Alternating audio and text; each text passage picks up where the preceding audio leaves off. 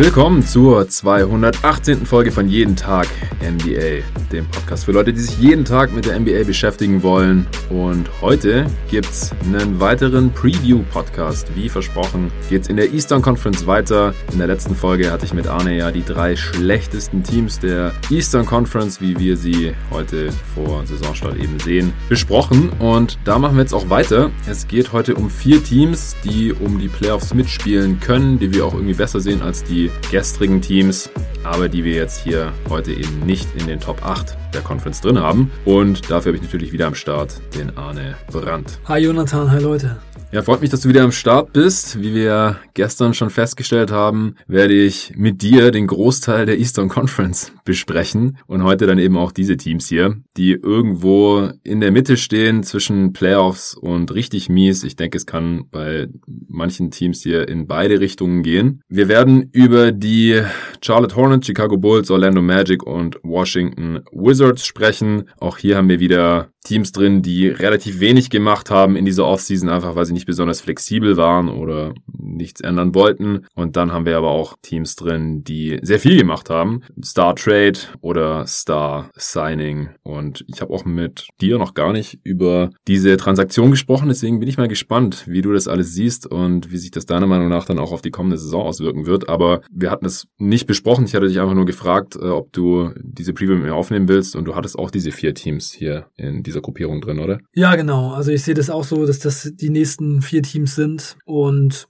Vielleicht hätte man da auch noch ein anderes Team mit reinnehmen können. Ich bin nicht ganz so high bei Atlanta, muss mhm. ich sagen. Ich finde es schon fraglich, ob das alles so passt. Mhm. Und ich habe jetzt auch einfach in letzter Zeit noch mal so ein bisschen Trey Young gesehen aus der letzten Saison. Und Trey Young ist einfach der schlechteste Verteidiger, den ich in der NBA je gesehen habe. Das ist äh, also auf jeden Fall der schlechteste Verteidiger, den ich, den ich je gesehen habe, der so eine große Rolle hat. Mhm, also es ist wirklich, also es ist wirklich nicht mal nur die körperlichen Tools und was er machen könnte, sondern einfach teilweise das Effort-Level und was er dann tatsächlich auch macht. Es ist wirklich erschreckend. Und darum muss man halt auch erstmal einen Kader aufbauen, der das dann eben so ein bisschen abfangen kann, auch wenn das jetzt natürlich erstmal gut aussieht, aber ich sehe es jetzt nicht unbedingt gegeben an, dass das auf jeden Fall für die Playoffs locker reicht oder nicht eins von den Teams, die wir hier dabei haben, kann eventuell auch besser abschneiden könnte. Ja, das hatte ich ja gerade schon so ein bisschen angesprochen, dass diese Teams hier durchaus auch Playoff-Potenzial ja. haben und zwei davon müssen wir eigentlich auch im Play-in-Tournament dann sehen und da kann ja dann sowieso einiges passieren. Über die Hawks sprechen wir beide dann nächste Woche. Jetzt geht's gleich los mit Detroit, äh nee, Detroit haben wir gestern besprochen, Charlotte, Orlando, Chicago und Washington. Nicht nochmal Detroit. Oh. Gott, nee. Äh, der Pod heute wird gesponsert von Bearformance. Jetzt schon zum vierten Mal. Die meisten Hörer, die treuen Hörer, wissen auch schon, was Bearformance Tolles macht. Und zwar den Sportbag. Jetzt mittlerweile in drei Größen verfügbar. Ich habe die mittlere Größe auch selbst hier in Gebrauch, auch heute hier wieder am Start. Ich benutze den auch nicht nur, um zum Sport zu gehen, um meine Sachen da zu transportieren. Zum Basketball hatte ich ihn schon dabei auf dem Freiplatz, als das alles noch möglich und erlaubt war und als auch noch das Wetter besser war. Waren wir beide auch schon äh, zocken, als David hier war zum Beispiel. Und äh, im Fitnessstudio hatte ich ihn auch noch dabei. Das geht mittlerweile auch nicht mehr. Ich hoffe, das ist irgendwann wieder möglich und dann kann ich ihn auch da wieder einsetzen. Aber ganz ehrlich, der ist einfach so praktisch mit den ganzen verschiedenen Staufächern. Ist auch ein Fach für meinen Laptop drin den ich jetzt hier mit in unsere Booth, Podcasting Booth hier im Coworking Space in Schöneberg mitgenommen habe. Natürlich mein ganzes Equipment ist da drin, passt da alles wunderbar rein. Ich kann ihn als Tasche benutzen oder als Rucksack umfunktionieren. Auch das Nassfach ist mir aufgefallen. Das ist eigentlich für nasse Klamotten oder nasses Handtuch oder sowas gedacht, dass nicht gleich die ganze Tasche nass wird und stinkt. Ist ganz praktisch, wenn man Sachen transportieren möchte, die eventuell nicht ganz dicht sind. Ich habe da schon irgendwelche Lebensmittel reingepackt, äh, wo ich mir nicht sicher war, ob die nicht vielleicht auslaufen oder sonst irgendwas passiert. Einfach ins Nassfach rein, dann passiert da gar nichts. Und mit dem Code jeden Tag NBA bekommt ihr auch nach wie vor 20% Rabatt über Black Friday. Das Black Friday Wochenende gab sogar 30%, aber damals hatte ich ja schon gesagt, danach sind es immer noch 20% Rabatt auf den normalen Preis auf bearformance.com. B-E-A-R-F-O-R M-A-N-C-E.com.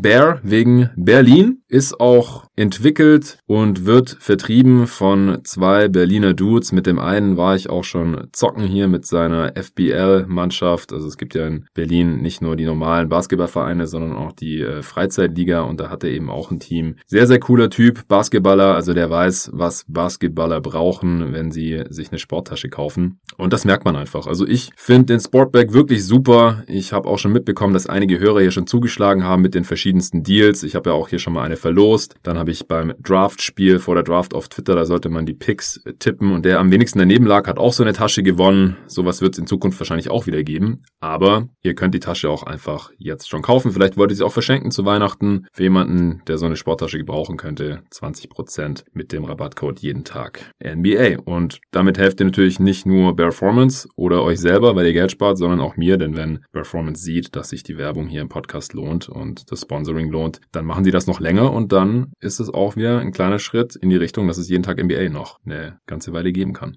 So, starten wir mit, welches ist das schlechteste Team hier, deiner Meinung nach? Orlando Magic. Ja, habe ich auch drüber nachgedacht. Ich denke, es ist ziemlich knapp zwischen den Hornets und den Magic. Ja, auf jeden Fall. Okay, gut. Dann haben wir die Bulls und die Wizards beide ein bisschen über den hier. Aber von mir aus können wir gerne mit den Orlando Magic anfangen. Ich hatte es ja schon mehrmals erwähnt, diese Preview-Podcasts sind nicht nur Preview-Podcasts in loser Reihenfolge, sondern gleichzeitig wie so ein Power-Ranking. Das heißt, wir arbeiten uns in jeder Conference von unten nach oben. Im letzten Pod haben wir mit den Cavs aufgehört und jetzt fangen wir hier mit den Orlando Magic an. Die haben nicht viel gemacht in der Offseason. Ich weiß jetzt nicht genau, ob es daran liegt, dass sie denken, hey, wir waren letztes Jahr ja auch schon in den Playoffs und mussten jetzt nicht besonders viel verändern oder weil sie auch nicht so besonders flexibel waren. Sie haben ja schon ein paar teure Deals drin. Sie hätten vielleicht einen Trade einstielen können, um tatsächlich wirklich schlecht zu werden und halt die Playoffs irgendwie ein bisschen abzuschreiben. Das haben sie auch nicht getan. Fournier behalten, Aaron Gordon behalten, haben jetzt hier auch einige Verletzte drin. Isaac wird ja für die gesamte Saison ausfallen mit seinem, was hat der Kreuzbandriss? Ja, irgendwas mit dem Knie wieder. Ja, ich glaube auch. Mhm. Also, das ist natürlich übel. Bamba hatte Covid und ist da noch nicht wieder ganz auf dem Dampfer, trainiert schon irgendwie mit, aber soll wohl irgendwie noch nicht bei 100 Prozent sein. Das ist natürlich schade. Ways away war die mhm. Aussage. Ja, und er war ja davor schon als Spieler ways away mhm. und jetzt auch noch konditionell, also als ehemaliger sechster Pick war der, glaube ich, direkt nach Doncic. Ja. Mhm. Das ist schon übel. Und ein dritter ist doch auch noch. Äh, Ross hatte sich jetzt gerade leicht verletzt. Ich jetzt gerade erst vor mir. Ah, genau, Aminu. Aminu hat ja. auch eine Knieverletzung ja. und fällt für unbestimmte Zeit aus. Nicht, dass er dem Team letztes Jahr spielerisch besonders viel gebracht hat, das hatte ich ja schon befürchtet, aber wäre immerhin ein erfahrener NBA-Wert für die Rotation und der fehlt auch noch. Was denkst du denn, wer starten wird hier? Vucevic, Gordon, James Ennis, Evan Fournier und Markel Fultz. Sehe ich ganz genauso. Also Fultz war letztes Jahr schon zum Starter geworden. DJ Augustin hat man ziehen lassen. Fournier und Gordon sind klar, auch als Stützen dieses Teams. Vucevic sowieso als All-Star dieses Teams und dann halt James Ennis war ja auch der Starter dann. Ja, Kontinuität ist die große Stärke der Orlando Magic. Das Leider ist, ist, es die absolute Mittelmäßigkeit, was dabei rauskommt oder jetzt ja. vielleicht noch nicht mal mehr. Mhm. Stillstand ist Rückschritt in der NBA und der erfolgversprechendste Spieler, Jonathan Isaac, hat sich leider jetzt zum zweiten Mal hintereinander schwer verletzt. Das ist richtig bitter, denn er ist eigentlich der einzige von den ganzen Spielern, die sie in den letzten Jahren relativ hoch gedraftet haben, der so das Potenzial gezeigt hat, dass da ein bisschen mehr draus wird als einfach ein durchschnittlicher Spieler. Und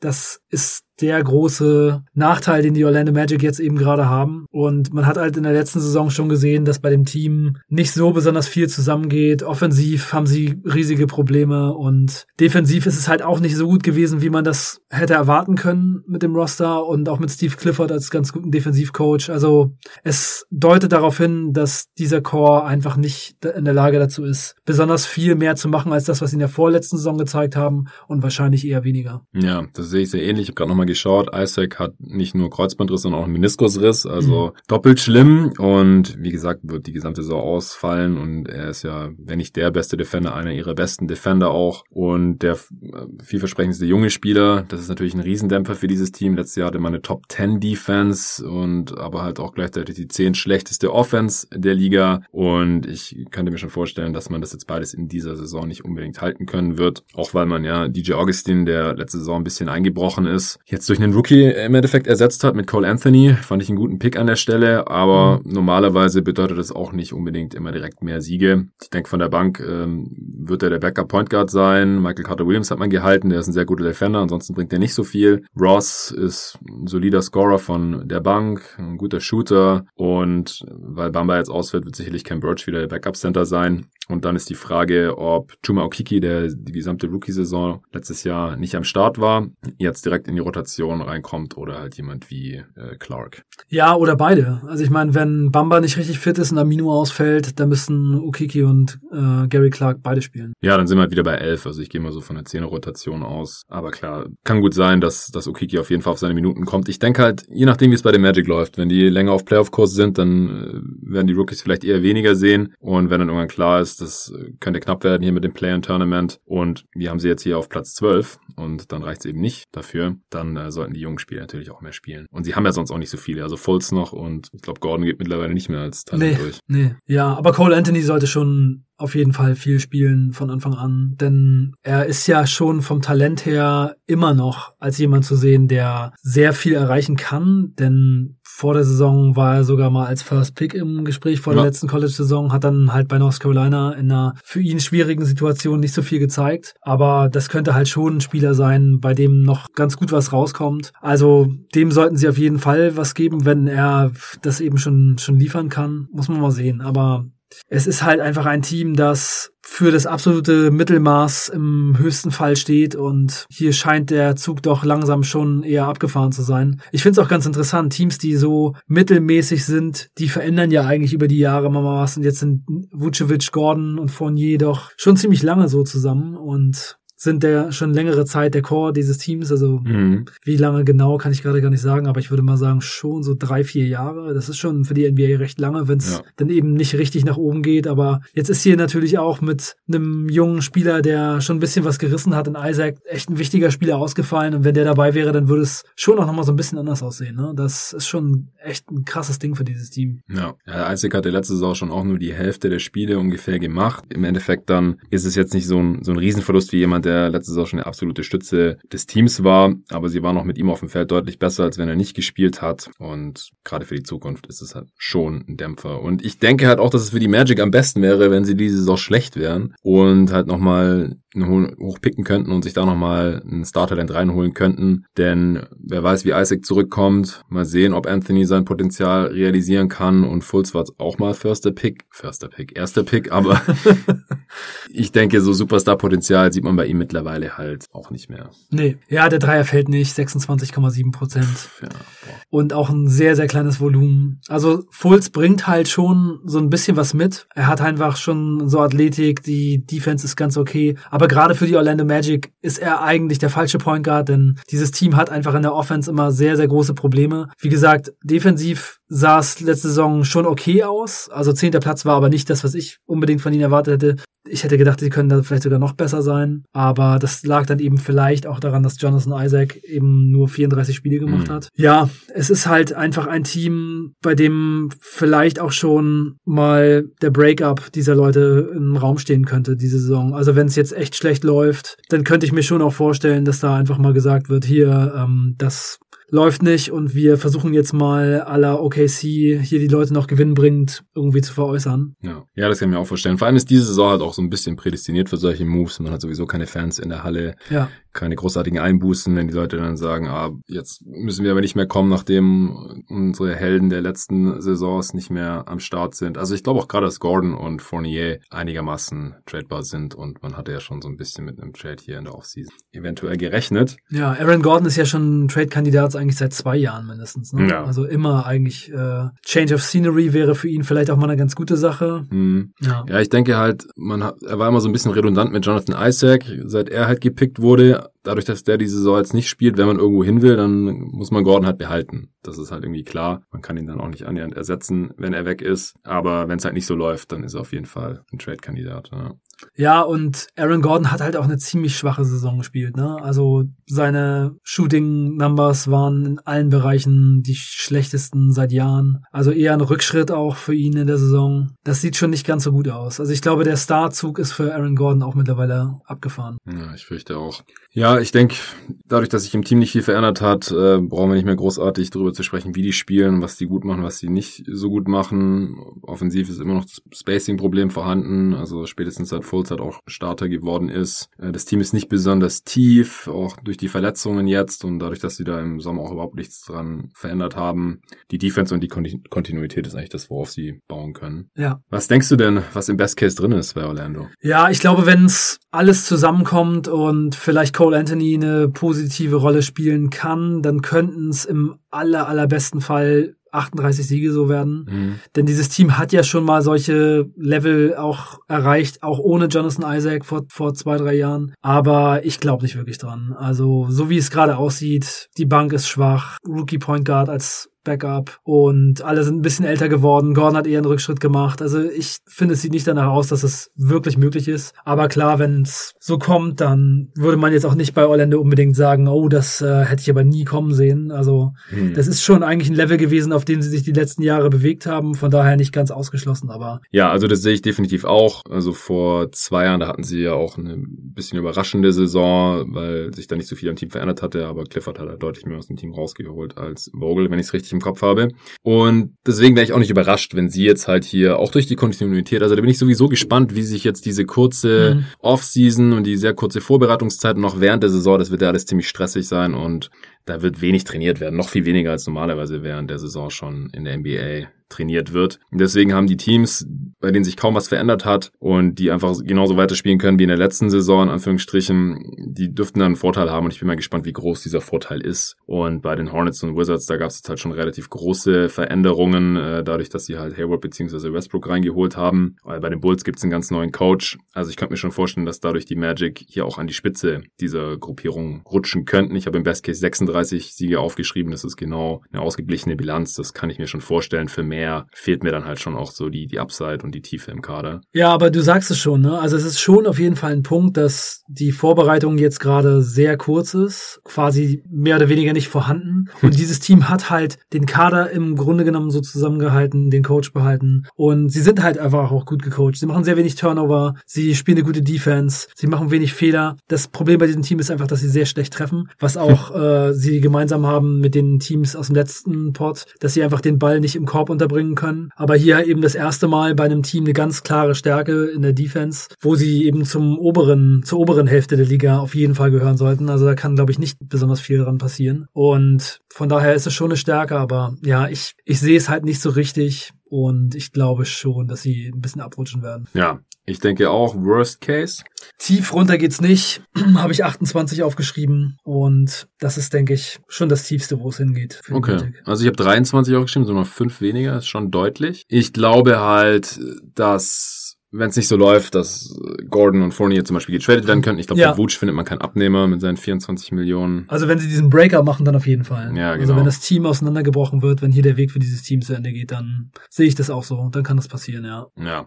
Das wäre jetzt immer noch deutlich mehr als die Teams, die wir im letzten Pod besprochen haben. Da waren wir so bei 10, 15. Ich glaube, bei den Cavs hattest du 20 gesagt. Aber ja, ich denke auch allein durch das Coaching und das, was da eben vorhanden ist, ist eine gewisse Baseline da und deswegen sage ich 23. Die Over-Underline liegt bei 31,5. Die ist ja dann ziemlich gut gewählt, aber du müsstest ja dann fast over gehen. Ja. Wenn du sagst zwischen 38 und 28. Ja, ja, da würde ich wahrscheinlich eher over gehen. Okay. Ich würde eher under gehen, glaube ich, aber drauf wetten würde ich jetzt in dem Fall auch nicht. Das ist schon relativ gut gewählt hier für die Magic. Ja. Ja, hast du irgendwas, was du noch zu den Magic loswerden wolltest? Irgendeinen interessanten Aspekt oder einen Grund, warum man sich die angucken könnte? Ich finde, es ist eines der langweiligsten Teams. ich sehe wirklich kaum Grund, die noch anzusehen. Ich finde, also ich habe die letzten Jahre so viel von den Magic gesehen und Jonathan Isaac, Isaac war da schon so der Grund, äh, sie zu gucken für mich. Fultz war auch jetzt eine interessante Geschichte, aber ich sehe da einfach auch nicht mehr so viel Upside. Vielleicht ein bisschen Cole Anthony, aber nee, guckt euch lieber was anderes an. Ja, also ich werde mal reinschalten, um mir Chuma Okiki anzuschauen, weil wir den, wie gesagt, noch gar nicht in der NBA sehen konnten. Ich fand ihn am College eigentlich ganz interessant. Wie viel der Pick war der? War der nicht auch 15.? Mhm. 15. oder 16. Können wir gleich nochmal schauen. Also die Magic sind ja in beiden Jahren auf dem siebten oder achten Platz gewesen und dann entsprechend ist da der 15. oder 16. Pick. Der hatte in einem Spiel, das ich tatsächlich gesehen hatte, in der March Madness, der hat für Auburn gespielt und auch einen Kreuzbandriss. Und ich fand den aber echt ganz interessant. Das ist so ein äh, Combo-Forward, relativ kräftig, äh, kann ganz gut passen, ein bisschen werfen und äh, gerade dadurch, dass Isaac jetzt verletzt ausfällt. Also letztes Jahr fand ich den Pick ein bisschen seltsam, weil man halt Gordon und Isaac schon im Kader hat. Aber jetzt, wo Isaac ausfällt, glaube ich halt, dass er Minuten bekommen könnte. Und dann äh, bin ich mal gespannt, wie fit er jetzt zurückkommt und äh, ob er sein Skillset auch so in die NBA bringen kann. 16. Pick war. Ja, genau. Dann, ja, stimmt. Die Magic waren ja auf sieben gewesen gewesen. Haben gegen die Raptors in der ersten Runde gespielt.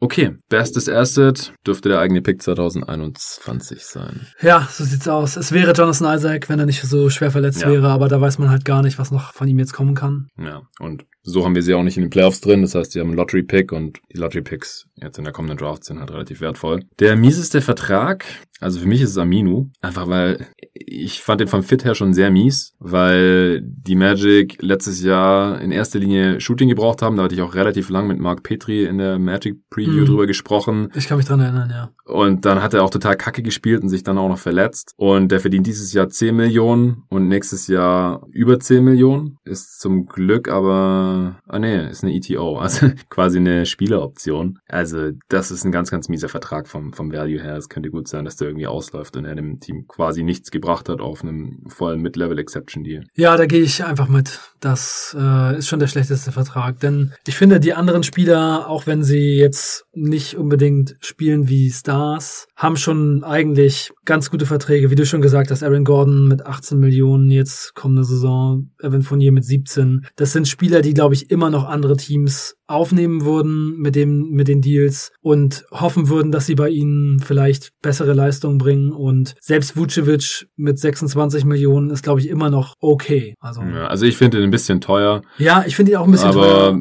für die Magic hatte er halt diesen Wert, weil ohne ihn wären ja. sie halt nicht in die Playoffs gekommen und das war halt das Ziel ja. und er war der beste Spieler ja. und äh, kann an beiden Enden des Feldes auf jeden Fall genug. Und was ich halt auch bei seinem und bei Gordons Stil gut finde, ist, dass die halt declining sind. Der verdient dieses Jahr 26 Millionen, nächstes Jahr 24 Millionen, deswegen hatte ich vorhin auch versehentlich 24 gesagt. Und Gordon verdient 18 und dann nächstes Jahr 16,5. Also ich denke auch, Gordon sollte eigentlich gut tradebar sein. Fournier läuft aus. Deswegen, wenn man noch was für ihn haben möchte und denkt, wir halten ihn nächstes Jahr sowieso nicht, dann sollten sie ihn halt traden, äh, wenn sie nicht gerade irgendwie auf dem Playoff-Platz stehen oder nah dran sind, auf dem Play-in-Tournament-Platz. Ja, und ansonsten alle anderen Deals sind auch vollkommen in Ordnung. Fultz verdient dann noch 12 Millionen als ehemaliger First Pick. Ross seine 13,5 als Sixth Man und dann auch nur noch 12,5. Also die Magic, die machen immer Declining Deals. Das ist gut, weil dann werden die Spieler halt nicht mit der Zeit immer teurer und man wird immer unflexibler, sondern sie geben ihnen halt eher am Anfang mehr, wenn sie es können, weil sie flexibel genug sind. Und dann äh, sind die Deals absteigend. Das äh, ist eine gute Strategie.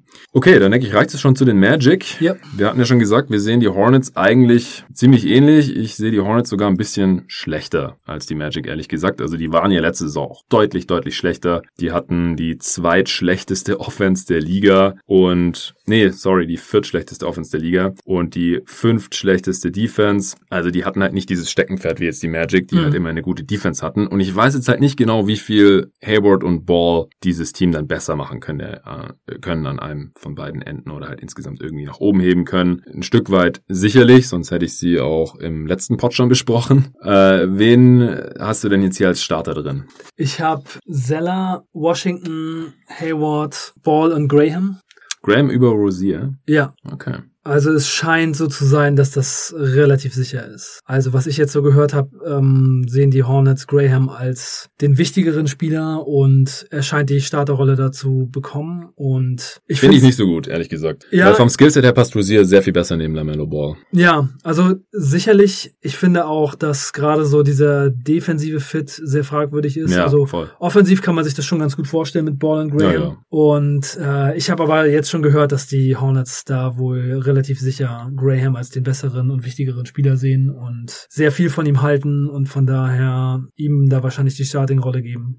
Ich glaube halt, dass Graham ein prädestinierter Sixth Man ist und wenn man halt irgendwann wieder das gewinnen will, dann glaube ich nicht, dass man mit ihm starten kann weil er hat einen sehr, sehr heißen Start, kam total aus dem Nichts, er war in keinem Scouting Report drin, hat alle seine Dreier getroffen und richtig verrückte Dinger getroffen und Game Winner und Buzzerbeater und alles, hat auch richtig gut Stats aufgelegt. Ich habe mir noch in irgendeiner Fantasy-Liga geholt, wo der dann total abging. Mhm.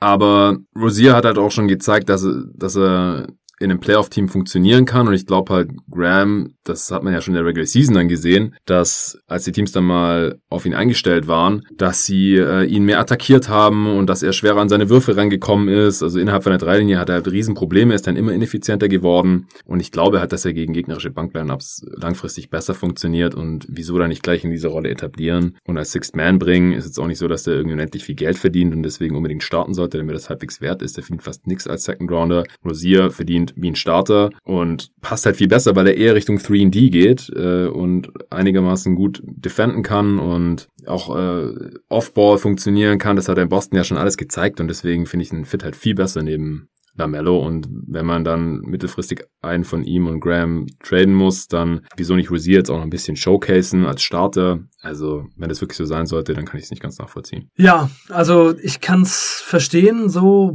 aber Graham scheint hier den Hornets irgendwie mehr wert zu sein, mehr, also wichtiger zu sein. Ich glaube, die Hornets sehen sogar bei ihm vielleicht auch so ein bisschen Star-Upside und äh, von daher scheint das irgendwie der Weg zu sein, den sie gehen. Eine andere ganz interessante Sache ist noch, dass man ziemlich viel Bass gehört hat, dass die Hornets sehr klein spielen wollen. Also äh, Borrego, der Trainer und auch PJ Washington haben gesagt, dass da wohl ziemlich viel geplant ist mit Washington auf Center. Und dann würde man halt Washington, Bridges, Hayward, Ball und Graham spielen. Und das ist schon ziemlich interessant, weil ja. die Hornets ja ziemlich viel im Gespräch waren, dass sie unbedingt einen Center draften wollen. Und sie sind halt mit Zeller und Biombo da andererseits nicht so gut bestückt gewesen. Zeller ist auch eigentlich immer die Hälfte der Zeit irgendwie verletzt. Biombo ist halt sehr, sehr eingeschränkt offensiv. Hm. Und Washington ist eben ein sehr guter Spieler. Der hat eine super Rookie-Saison gespielt und sehr viel Potenzial gezeigt. Und Bridges war eben auch ein hoher Pick in dem Jahr davor. Deswegen Deswegen ist da die, ja, die Hoffnung, dass man mit Washington auf Center defensiv einigermaßen überlebt und offensiv halt dann ein bisschen mehr ein Feuerwerk abbrennen kann. Zumindest als es in der letzten Saison der Fall war. Und äh, das wird wahrscheinlich viel ausprobiert. Die, also es war auch jetzt immer so ein bisschen die Rede davon, dass die Hornets irgendwie so eine Mini-Bubble gespielt haben. Ich weiß nicht genau, was das gewesen sein soll. Weißt du das? Nee, kann sein, dass sie so ein Training Camp hatten. Ja, irgendwie so, ein, so eine Art Training Camp. Und da hat äh, PJ Washington wohl nur Center gespielt. Mhm.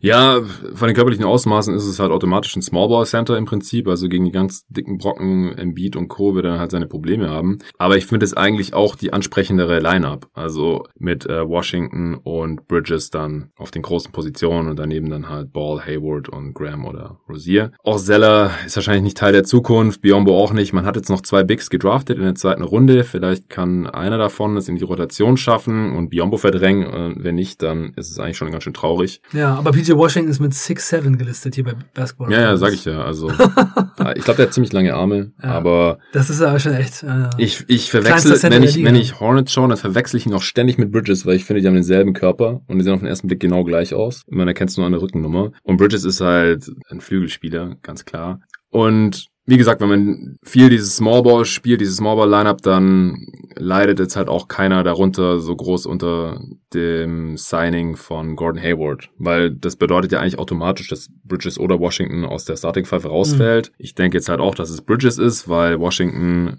in seiner Rookie-Saison deutlich besser aussah als Bridges bisher in der NBA, das sehe ich schon auch so. Äh, und dann kann ich mir halt vorstellen, dass Vernon Carey oder Richards sich äh, da noch irgendwie in die Big Man-Rotation reinspielen können und Biombo verdrängen, hoffentlich, weil sonst hätte man die beiden nicht da unbedingt draften sollen, wenn sie nicht mal Bismack Biombo verdrängen können. Wen denkst du denn, wird man noch auf dem Flügel einsetzen? Dann haben wir ja auch schon die Rotation komplett eigentlich. Ja, Cody Martin, denke ich äh, ziemlich sicher. Ja klar, Terry Rozier und Caleb Martin und äh, Malik Monk, äh, ja, der hat auf jeden Fall auch in der letzten Saison einige Ansätze gezeigt gezeigt, aber ich bin bei ihm nicht ganz überzeugt, dass es nochmal so richtig gut wird. Ich glaube, es ist einfach immer so, es läuft eine Zeit dann ganz gut, dann läuft es wieder richtig schlecht. Er ist einfach sehr unkonstant, defensiv nicht so richtig gut. Ich glaube, Cody und Caleb Martin sind, was ich so gesehen und gehört habe, einfach sehr athletisch und defensiv stark, dass ich glaube, sie werden ihn vielleicht in dieser Saison so ein bisschen hinter sich lassen. Ja, ich glaube, Cody Martin hat es ja letzte Saison eigentlich schon fast getan. Also der hat 48 Spiele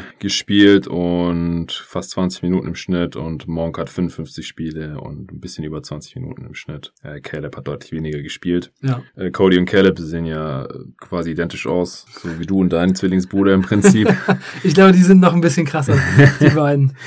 Ja, also Cody ist aber der anscheinend der deutlich bessere Spieler. Ich will jetzt nicht die Diskussion aufmachen, wer von dir und Jan der bessere Spieler ist. Sonst, äh, es ist eindeutig, ne? Ja, das habe ich ihn aber auch schon mal gefragt, da fand das auch ziemlich eindeutig.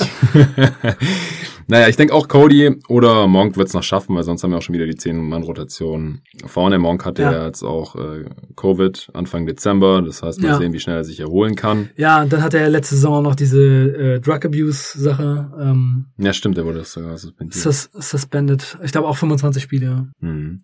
Ja, Monk äh, bisher leider auch ein ziemlicher Bast und es wird allerhöchste, allerhöchste Eisenbahn, dass er sich hier mal ein bisschen in der NBA etabliert, weil sonst ist er eventuell auch bald raus. Grant Riller ist ja noch so ein Draft-Nerd-Darling, der es ja. aufs Go-To-Guys Power Ranking geschafft hat dieses Jahr und dann aber erst kurz vor Ladenschluss gedraftet wurde, ganz am Ende der zweiten Runde. Ich bin mal gespannt, ob der Spielzeit sehen kann hinter Rosier, Grant. Two-Way-Deal hat er, ne? Ja, also die Draft-Experten sind ganz angetan von ihm und jetzt mal sehen, ob er hier auch Minuten bekommen kann in, in diesem Kader, aber mittelfristig kann er sich vielleicht noch hier etablieren. Ja, was denkst du denn? Äh, Breakout-Kandidat erstmal. Ja, ich muss vielleicht einfach generell, nachdem wir jetzt so die Lineups besprochen haben, einfach mal sagen, ich halte sehr viel von Lamello Ball. Ja, mach mal. Ich habe mir auch Spiele von ihm aus Australien, aus der Liga da angesehen und bin echt ziemlich angetan von seinem Passing und von seinem Playmaking. Also ich würde schon sagen, dass sein Passing-Game insgesamt echt sehr, sehr besonders ist. Also wie er die Angles findet, wie er aus dem aus der Bewegung passt, mit rechts, mit links, jeden Pass kann, super kreativ ist, das Spielfeld sieht, wie er auch ähm, in Transition den Ball nach vorne pusht und ganz ungewöhnlich auch auch passt und spielt. Also ich muss sagen, sowas sieht man einfach nicht so oft. Und dann eben mit der Größe, das gefällt mir schon richtig, richtig gut. Also ich hätte ihn mir auch eigentlich für die Bulls gewünscht. Ich hätte, glaube ich, für ihn hochgetradet, wenn es für einen angemessenen Preis möglich gewesen wäre. Wenn man zum Beispiel so jemanden wie Wendell Carter dafür hätte abgeben müssen, der jetzt nicht so viel gezeigt hat. Das wäre eigentlich schon so mein Wunsch gewesen und er bringt einfach super viel Bass nach Charlotte, was ja auch passt, denn sie sind die Bass City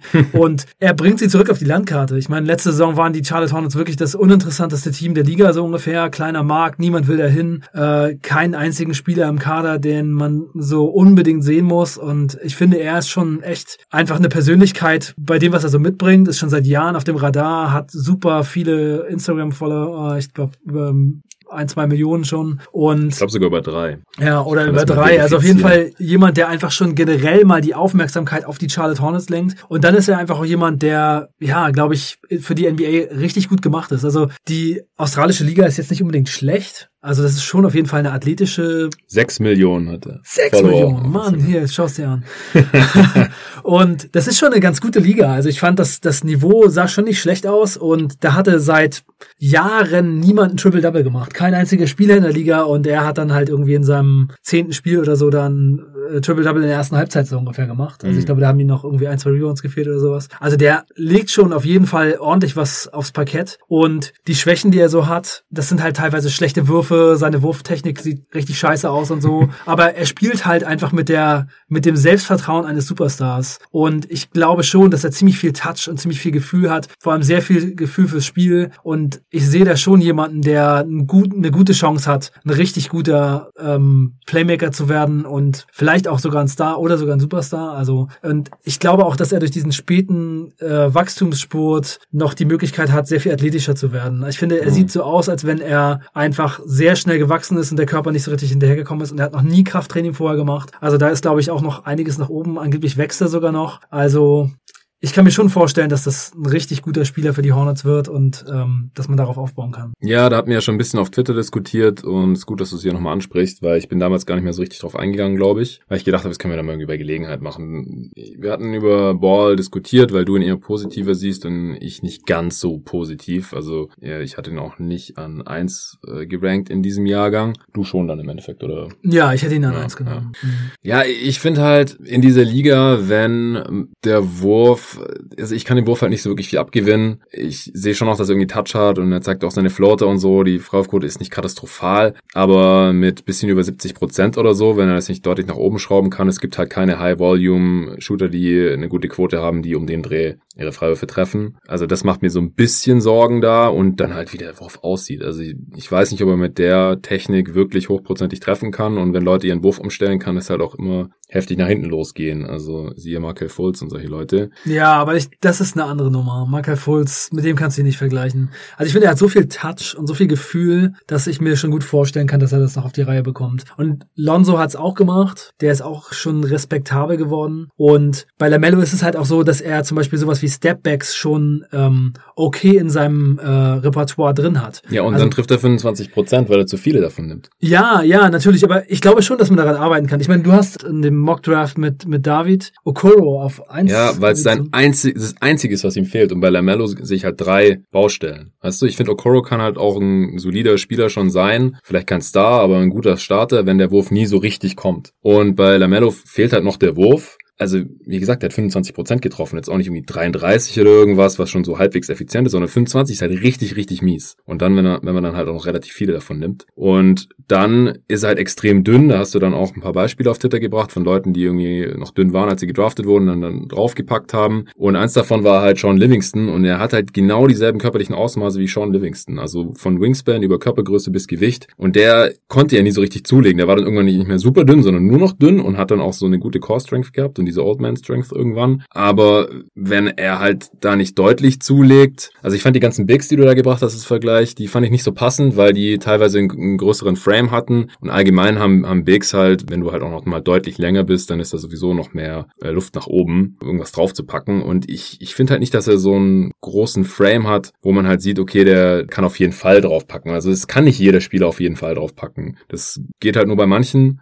Und aber bei ihm sehe ich schon noch viel Raum nach oben. Also ja, aber Lonzo ist auch nicht so kräftig. Das ist halt sein Bruder, die haben eine ähnliche DNA. Also ich bin da eher ein bisschen skeptisch. Also ich sag nicht, das ist unmöglich, aber es ist halt, ich bin da ähnlich skeptisch wie bei seinem Wurf. Und dann ist die Defense bisher halt relativ grauenhaft. Da sehe ich es noch am ehesten, äh, dass er da jetzt halt irgendwie sein Mindset ändert oder Coaches halt sagen, ey, wenn du nicht anfängst zu verteidigen, dann kannst du nicht mehr spielen. Aber er hat halt da auch dieses Selbstverständnis von einem Superstar, wie manche Stars, die verteidigen einfach nicht, die sagen, ich schmeiße den Laden offensiv und deswegen kann ich nicht auch noch verteidigen die ganze Zeit. Das zeigt sich halt anscheinend dann bei ihm jetzt auch irgendwie schon am defensiven Ende. Da bin ich halt mal gespannt, ob er das jetzt dann irgendwann auf einmal anfängt. Also da sehe ich es noch am ehesten. Er hat halt auch die Länge. Er muss es in Anführungsstrichen nur machen, aber macht halt auch nicht jeder. Und dann ist es halt unterm Strich ist mir das dann schon ein bisschen zu risky, dass er alle drei Punkte erfüllt. Vielleicht reichen zwei, wenn er da deutlich besser wird, um zum Star zu werden. Aber wenn es halt nur einer ist, also wenn er entweder nur gut verteidigt oder der Wurf fällt oder er zulegt und dann deswegen auch ein gefährlicherer Slasher wird und dann sein Playmaking halt auch besser nutzen kann oder es halt dann mehr wert ist, dann, dann kann er sich eine Liga halten. Aber wenn es alles drei nicht kommt, dann, dann bin ich halt schon ein bisschen skeptisch. Also ich ja, sehe es auch als am Ich würde einfach mal als Beispiel Luka Doncic nehmen. Ich will jetzt nicht hier die beiden Spieler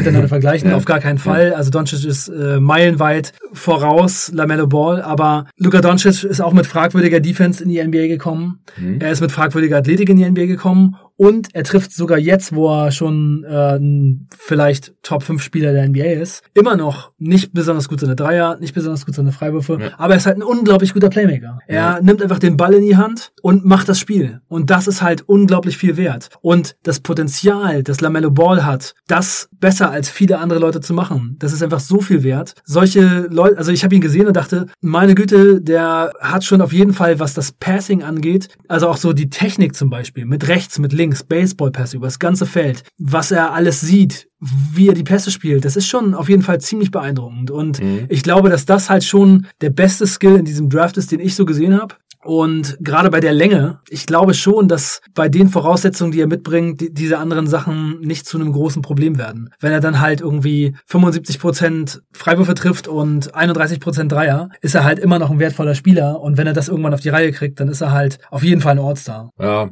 gerade wegen dem Passing. Also ich weiß nicht, wo haben wir Jason Williams nochmal gezogen in der Redraft? Das, das reicht halt noch nicht aus, ja, wenn die anderen Sachen nicht kommen. Aber Jason Williams war halt einfach ein ganz anderer Spieler. Ne? Jason Williams war ähm, 1,85 Meter groß. Und äh, das, das, also ich würde auch einfach mal sagen, dass das Level von vom Passing von Jason Williams war ähm, spektakulär, aber nicht auf dem Level von LaMelo Ball. Also ich würde sagen, der hat einfach viel so End-One-Kram gemacht, der richtig geil aussieht. Du kannst daraus am Ende der Saison ein geiles Mixtape machen, aber was LaMelo macht, ist halt schon, würde ich mal sagen, noch ein, noch ein Level drüber. Ja. Also der Doncic-Vergleich, der passt für mich halt nicht, weil Doncic kommt halt dahin, wo er will und LaMelo halt nicht. Man sieht halt ganz eindeutig, wenn er Richtung Korb will, der kommt da nicht hin, weil er sich körperlich nicht durchsetzen kann und das konnte Doncic halt von Tag eins und das kann er Deswegen ist Luka Doncic ein Top-5-Spieler der Liga und LaMelo Ball wird ja. wahrscheinlich da so schnell nicht hinkommen. Aber ich denke schon, dass es einen Weg gibt, wie ein sehr, sehr guter NBA-Point werden. Ja, ja, den, den Weg sehe ich auf jeden Fall auch. Ich habe halt diese Fragezeichen und das größte Fragezeichen ist für mich der Wurf. Also auch bei Lonzo bin ich weiterhin ein bisschen skeptisch, weil er halt so eine scheiß Freiwurfquote hat. Der hat jetzt zum ersten Mal hohes Volumen bei guter Quote getroffen und ich muss jetzt erstmal schauen, ob er das noch ein bisschen bestätigen kann bei den Pelicans und äh, bis die Defense ihn dann auch richtig respektiert. Und bei seinem Bruder sind die Fragezeichen jetzt halt genauso vorhanden. Okay, ich glaube, das reicht jetzt aber. Auch erstmal zu Lamello. Auf jeden äh, Fall. also Lamello Ball macht die Hornets auf jeden Fall sehr viel attraktiver, um sich ja. die reinzuziehen. Nicht Gordon Hayward, ehrlich gesagt. Also die wenigsten schalten ein, um Gordon Hayward spielen zu sehen. Ja. Oh, Lamello Ball, ganz andere Liga. Ich finde es deswegen auch ein bisschen schade, dass die Hayward noch geholt haben, denn jetzt ist Hayward die erste Option oder er will bestimmt auch die erste Option sein. Er wird Possessions von äh, Lamello wegnehmen und deswegen finde ich das alles ein bisschen schade. Abgesehen davon, dass man hier jetzt wieder irgendwie versucht hat, ein Rebuild abzukürzen und die Upside ja. davon ist halt hier, wir haben es jetzt auf Platz 12 in dieser Conference. Ja, man wird eventuell einen schlechteren Pick bekommen. Man hat äh, den Spieler hier verpflichtet mit Gordon Hayward, der am aller ähnlichsten dem Deal bekommt, den sie jetzt noch stretchen mussten, um ihn zu kriegen, nämlich Nicola Batum. Ja. Wenn man einen Spieler in der Liga auswählen würde, wo man sagt, wem können wir 120 Millionen geben, der eventuell der nächste Batum wird, dann wäre es vielleicht Gordon Hayward mit der Fußverletzung, die er hatte und ja. äh, der Downside, die daraus entsteht. Und der Grund, warum die Charlotte Hornets Gordon Hayward geholt haben, ist einfach, dass er der das beste Free Agent Signing in der Geschichte des Vereins ist und sie einfach das Gefühl haben, wir kriegen, wenn wir den jetzt nicht nehmen, nie wieder jemanden ins Boot, der so gut ist wie Gordon Hayward. Sie wollten ihn halt schon vor Jahren haben, 2012, 13, wann war es, als sie ihm ja. diesen Offersheet gegeben haben. 3 plus 1 Deal, Restricted Free Agent, ja. dann hat Utah gematcht. Genau. Und jetzt haben sie ihn sich halt geangelt, weil sie einfach nie jemanden abbekommen. Es ist einfach die absolute Torschlusspanik. Es ist einfach genau das, was Teams machen, die das Gefühl haben, wir sind nicht relevant, zu uns will niemals jemand hin. Und das, das ist der Grund. Und man kann einfach nur hoffen, dass es nicht negativ sich auswirkt auf den Rebuild, den sie gerade machen und dass er einfach einen positiven Einfluss hat und dass der Vertrag nicht diese Saison schon aussieht wie ein riesiger Fehler. Ja, könnte alles so sein, aber man kann natürlich auch hoffen, dass äh, das vielleicht einfach dazu führt, dass die Charlotte Hornets offensiv ein bisschen besser werden und dass sie eine ganz gute Saison spielen und äh, dann vielleicht trotzdem einen hohen Pick bekommen und mit einem guten Draft-Pick im nächsten Jahr dann mit eben Ball, Hayward und noch einem Rookie dazu vielleicht schon eine Überraschung sein können. Also es wird dem Rebuild ja auf jeden Fall schaden, weil, wie schon gesagt, es wird jetzt jemand nicht starten, der sonst gestartet wäre. Es gehen Minuten weg, 30 bis 35, je nachdem. Und es gehen Touches weg, es gehen Raps weg von LaMelo Ball und den anderen Spielern. Und Hayward ist ein solider Spieler. Er ist kein Superstar, er ist eigentlich wahrscheinlich auch kein Star, er war einmal All-Star in seiner Karriere mhm. und ist trotzdem jetzt der erst dritte Spieler, da habe ich noch nicht so eine krasse Grafik gesehen, nach LeBron und wer war der dritte? der schon äh, drei, ach fuck, ich weiß es nicht mehr. Egal, schneide ich raus. drei, zwei, eins. Also er war einmal All-Star, in seiner Karriere, ich denke schon, dass er ein Ceiling Raiser sein kann. Die Hornets werden jetzt wahrscheinlich drei oder fünf oder sieben mehr Spiele gewinnen, als sie ohne ihn gewonnen hätten, auch weil man wahrscheinlich dann später erst das Handtuch wirft und später erst äh, ja realisiert, dass man vielleicht nicht ins Play-in-Tournament kommt oder sowas. Und äh, dann sinken halt die Chancen auf einen hohen Pick. Ist halt einfach so. Rech ja. Rechnerische Gewissheit.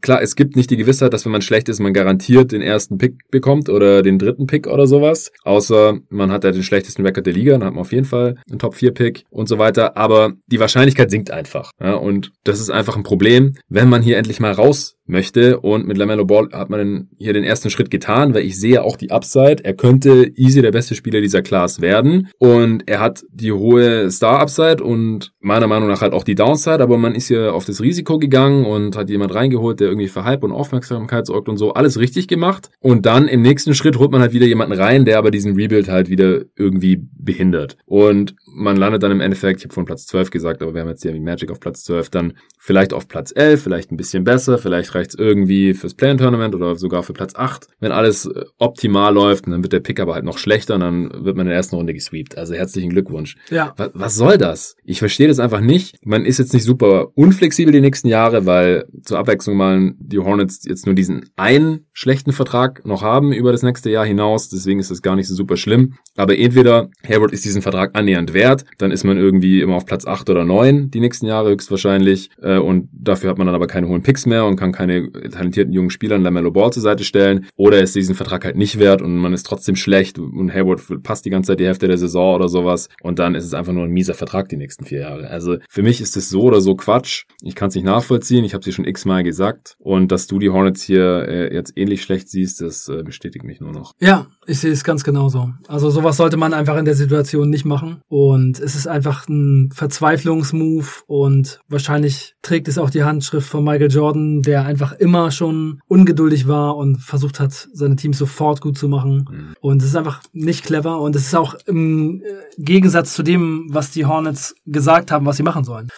Also sie haben, sie widersprechen sich hier gerade selber. Ja, ja, Gordon Hayward ist einer von drei Spielern, der jetzt mehrere Verträge unterschrieben hat, in denen er mehr als 30 Millionen pro Jahr verdient. Und die anderen zwei sind LeBron James und Kevin Durant. Okay. ja. Ich lasse es jetzt einfach mal so stehen. Äh, also die Hornets haben abgesehen von dem Hayward-Signing ja eine sehr hohe Kontinuität, einfach weil sie sonst nichts gemacht haben. Und ich kann mir doch vorstellen, dass Hayward ein Spieler ist mit seinem Skillset, der sich hier relativ nahtlos einsetzen, einfügen lässt. Und sie werden dadurch offensiv besser, defensiv wahrscheinlich auch ein bisschen. Er ist ein Veteran jetzt schon. Und wenn er spielt und fit bleibt, dann hat er auf jeden Fall schon seine spielerischen Vorzüge und, und sollte sie irgendwie ein bisschen besser machen. Aber ich finde, das Team ist halt nicht besonders tief. Also haben vorher über die Bank gesprochen. Backup-Bigs sind entweder Rookies oder, oder Biombo. Auf dem Flügel ist die beste Option wahrscheinlich einer der Martins oder Malik Monk dann völlig aus dem Nichts äh, äh, auf, der, auf der Bank. Also da, da kommt einfach nicht besonders viel ja. nach der Starting Five und da haben wir schon Cody Zeller jetzt gerade drin. Das, ja, da sehe ich jetzt nicht so besonders viel Upside, ehrlich gesagt und deswegen habe ich sie auch noch ein bisschen schlechter als die Magic. Ja, ich kann das absolut verstehen. Also das ähm, ist auch eher so eine Sache, die bei mir, glaube ich, daraus entsteht, dass ich Gordon Hayward zutraue, dass er in einer größeren Rolle nochmal eine gute Saison spielt, weil die letzte Saison sehr stark war. Das, äh, ich glaube, dass einfach, wenn Lamello Ball die das Tempo hochzieht, die Offense ein bisschen besser werden kann, auch mit Verbesserungen von Washington und Bridges, die ja auch schon ganz gute Spieler sind. Gerade Washington, da glaube ich, der könnte der Breakout-Kandidat werden. Da können wir auch mal zum nächsten Punkt kommen, bevor das hier ewig geht über die Hornets. Ich glaube, der ah, ja, Breakout-Kandidat könnte PJ Washington sein. Der hat mir schon sehr gut gefallen in der Rookie-Saison. Ähm, ganz guter Schuss, kann relativ groß spielen, anscheinend ja für seine Größe. Und auch ein ganz guter Verteidiger und jemand, der einfach direkt aussieht, als wäre er NBA ready ja, du hast vorhin gesagt, dass äh, du findest, dass er viel Potenzial angedeutet hat. Denkst du, der kann ein Star werden? Nee, das glaube ich nicht. Ich glaube nicht, dass er ein Star werden kann. Ich glaube eher, dass er so eine gute dritte, vierte Option in der Offense mit guter Defense sein kann. Ja, ja, das sehe ich dann sehr ähnlich. Also Wingspan, ich habe gerade nochmal geschaut, seven two and a half. Also damit kann er schon mal ein bisschen die fünf spielen. Ist ja auch relativ athletisch. Okay, äh, ich denke, wir können langsam zur Prognose kommen. Ja. Best Case für dich? 35. Ja, ich habe 33. Also wir sehen sie beide nicht als 500-Team. Das kann fürs Play-In-Tournament reichen, aber für mehr dann wohl nicht. Worst Case? Worst Case habe ich 22. Ja, ich habe 20. Also. Ja. Also ich sehe schon, dass das hier auch komplett schief gehen kann. Dass bei Ball die Stats ganz okay sind, aber es einfach nicht zum Gewinnen beiträgt. Erstmal, dass Gordon Hayward Spiele verpasst, dass der restliche Kader zu dünn ist, dass Monk einfach kein NBA-Spieler ist, dass Zeller wieder verletzt ist. Ja, Graham überfordert. Halt dann letztendlich so ein bisschen die Probleme, wie sie in der letzten Saison waren, dass einfach Hayward und Ball nicht in der Lage sind, das Team auf ein höheres Level zu heben. Ja, ja da sind wir dann sehr ähnlich. Letztes Jahr haben die Hornets ja 23 Siege geholt, aber laut Netrating haben sie da deutlich overperformed, hätten eigentlich nur 19 Expected Wins gehabt. Und jetzt ist die Saison für sie ja ein bisschen länger, weil sie nicht in der Bubble dabei waren. Und deswegen denke ich halt, ist dann wieder ähnlich wie letzte Saison, dann so 20 Siege ungefähr. Der Worst Case. Äh, Over-Under liegt bei 28,5. Das ist ja dann ziemlich genau zwischen deinen Predictions. Äh, bei mir ist es ein bisschen näher am Best Case dran. Also ich würde, wenn dann, eher Under gehen, aber ich würde nicht drauf wetten. Mm. Ich bin ja eh kein Betting Man, aber ich würde einfach mal des Spaßes halber drüber gehen. Das ist Spaßes halber. Okay, ja, du siehst die Hornets leicht positiver als ich. Vielleicht auch, weil du Lam Lamello Ball ein bisschen positiver siehst oder ein bisschen optimistischer bist.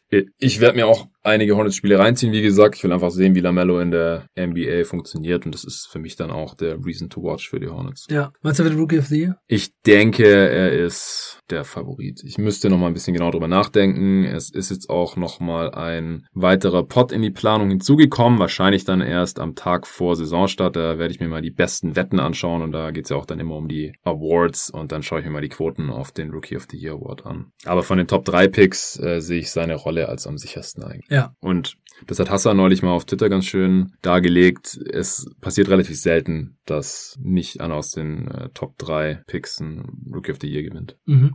Bestes Asset, ja, entweder LaMelo Ball oder der eigene Pick 2021, je nachdem, wie man halt abschneidet. Ja. Oder wie man LaMelo Ball auch evaluiert. Mies ist der Vertrag Hayward. Ja.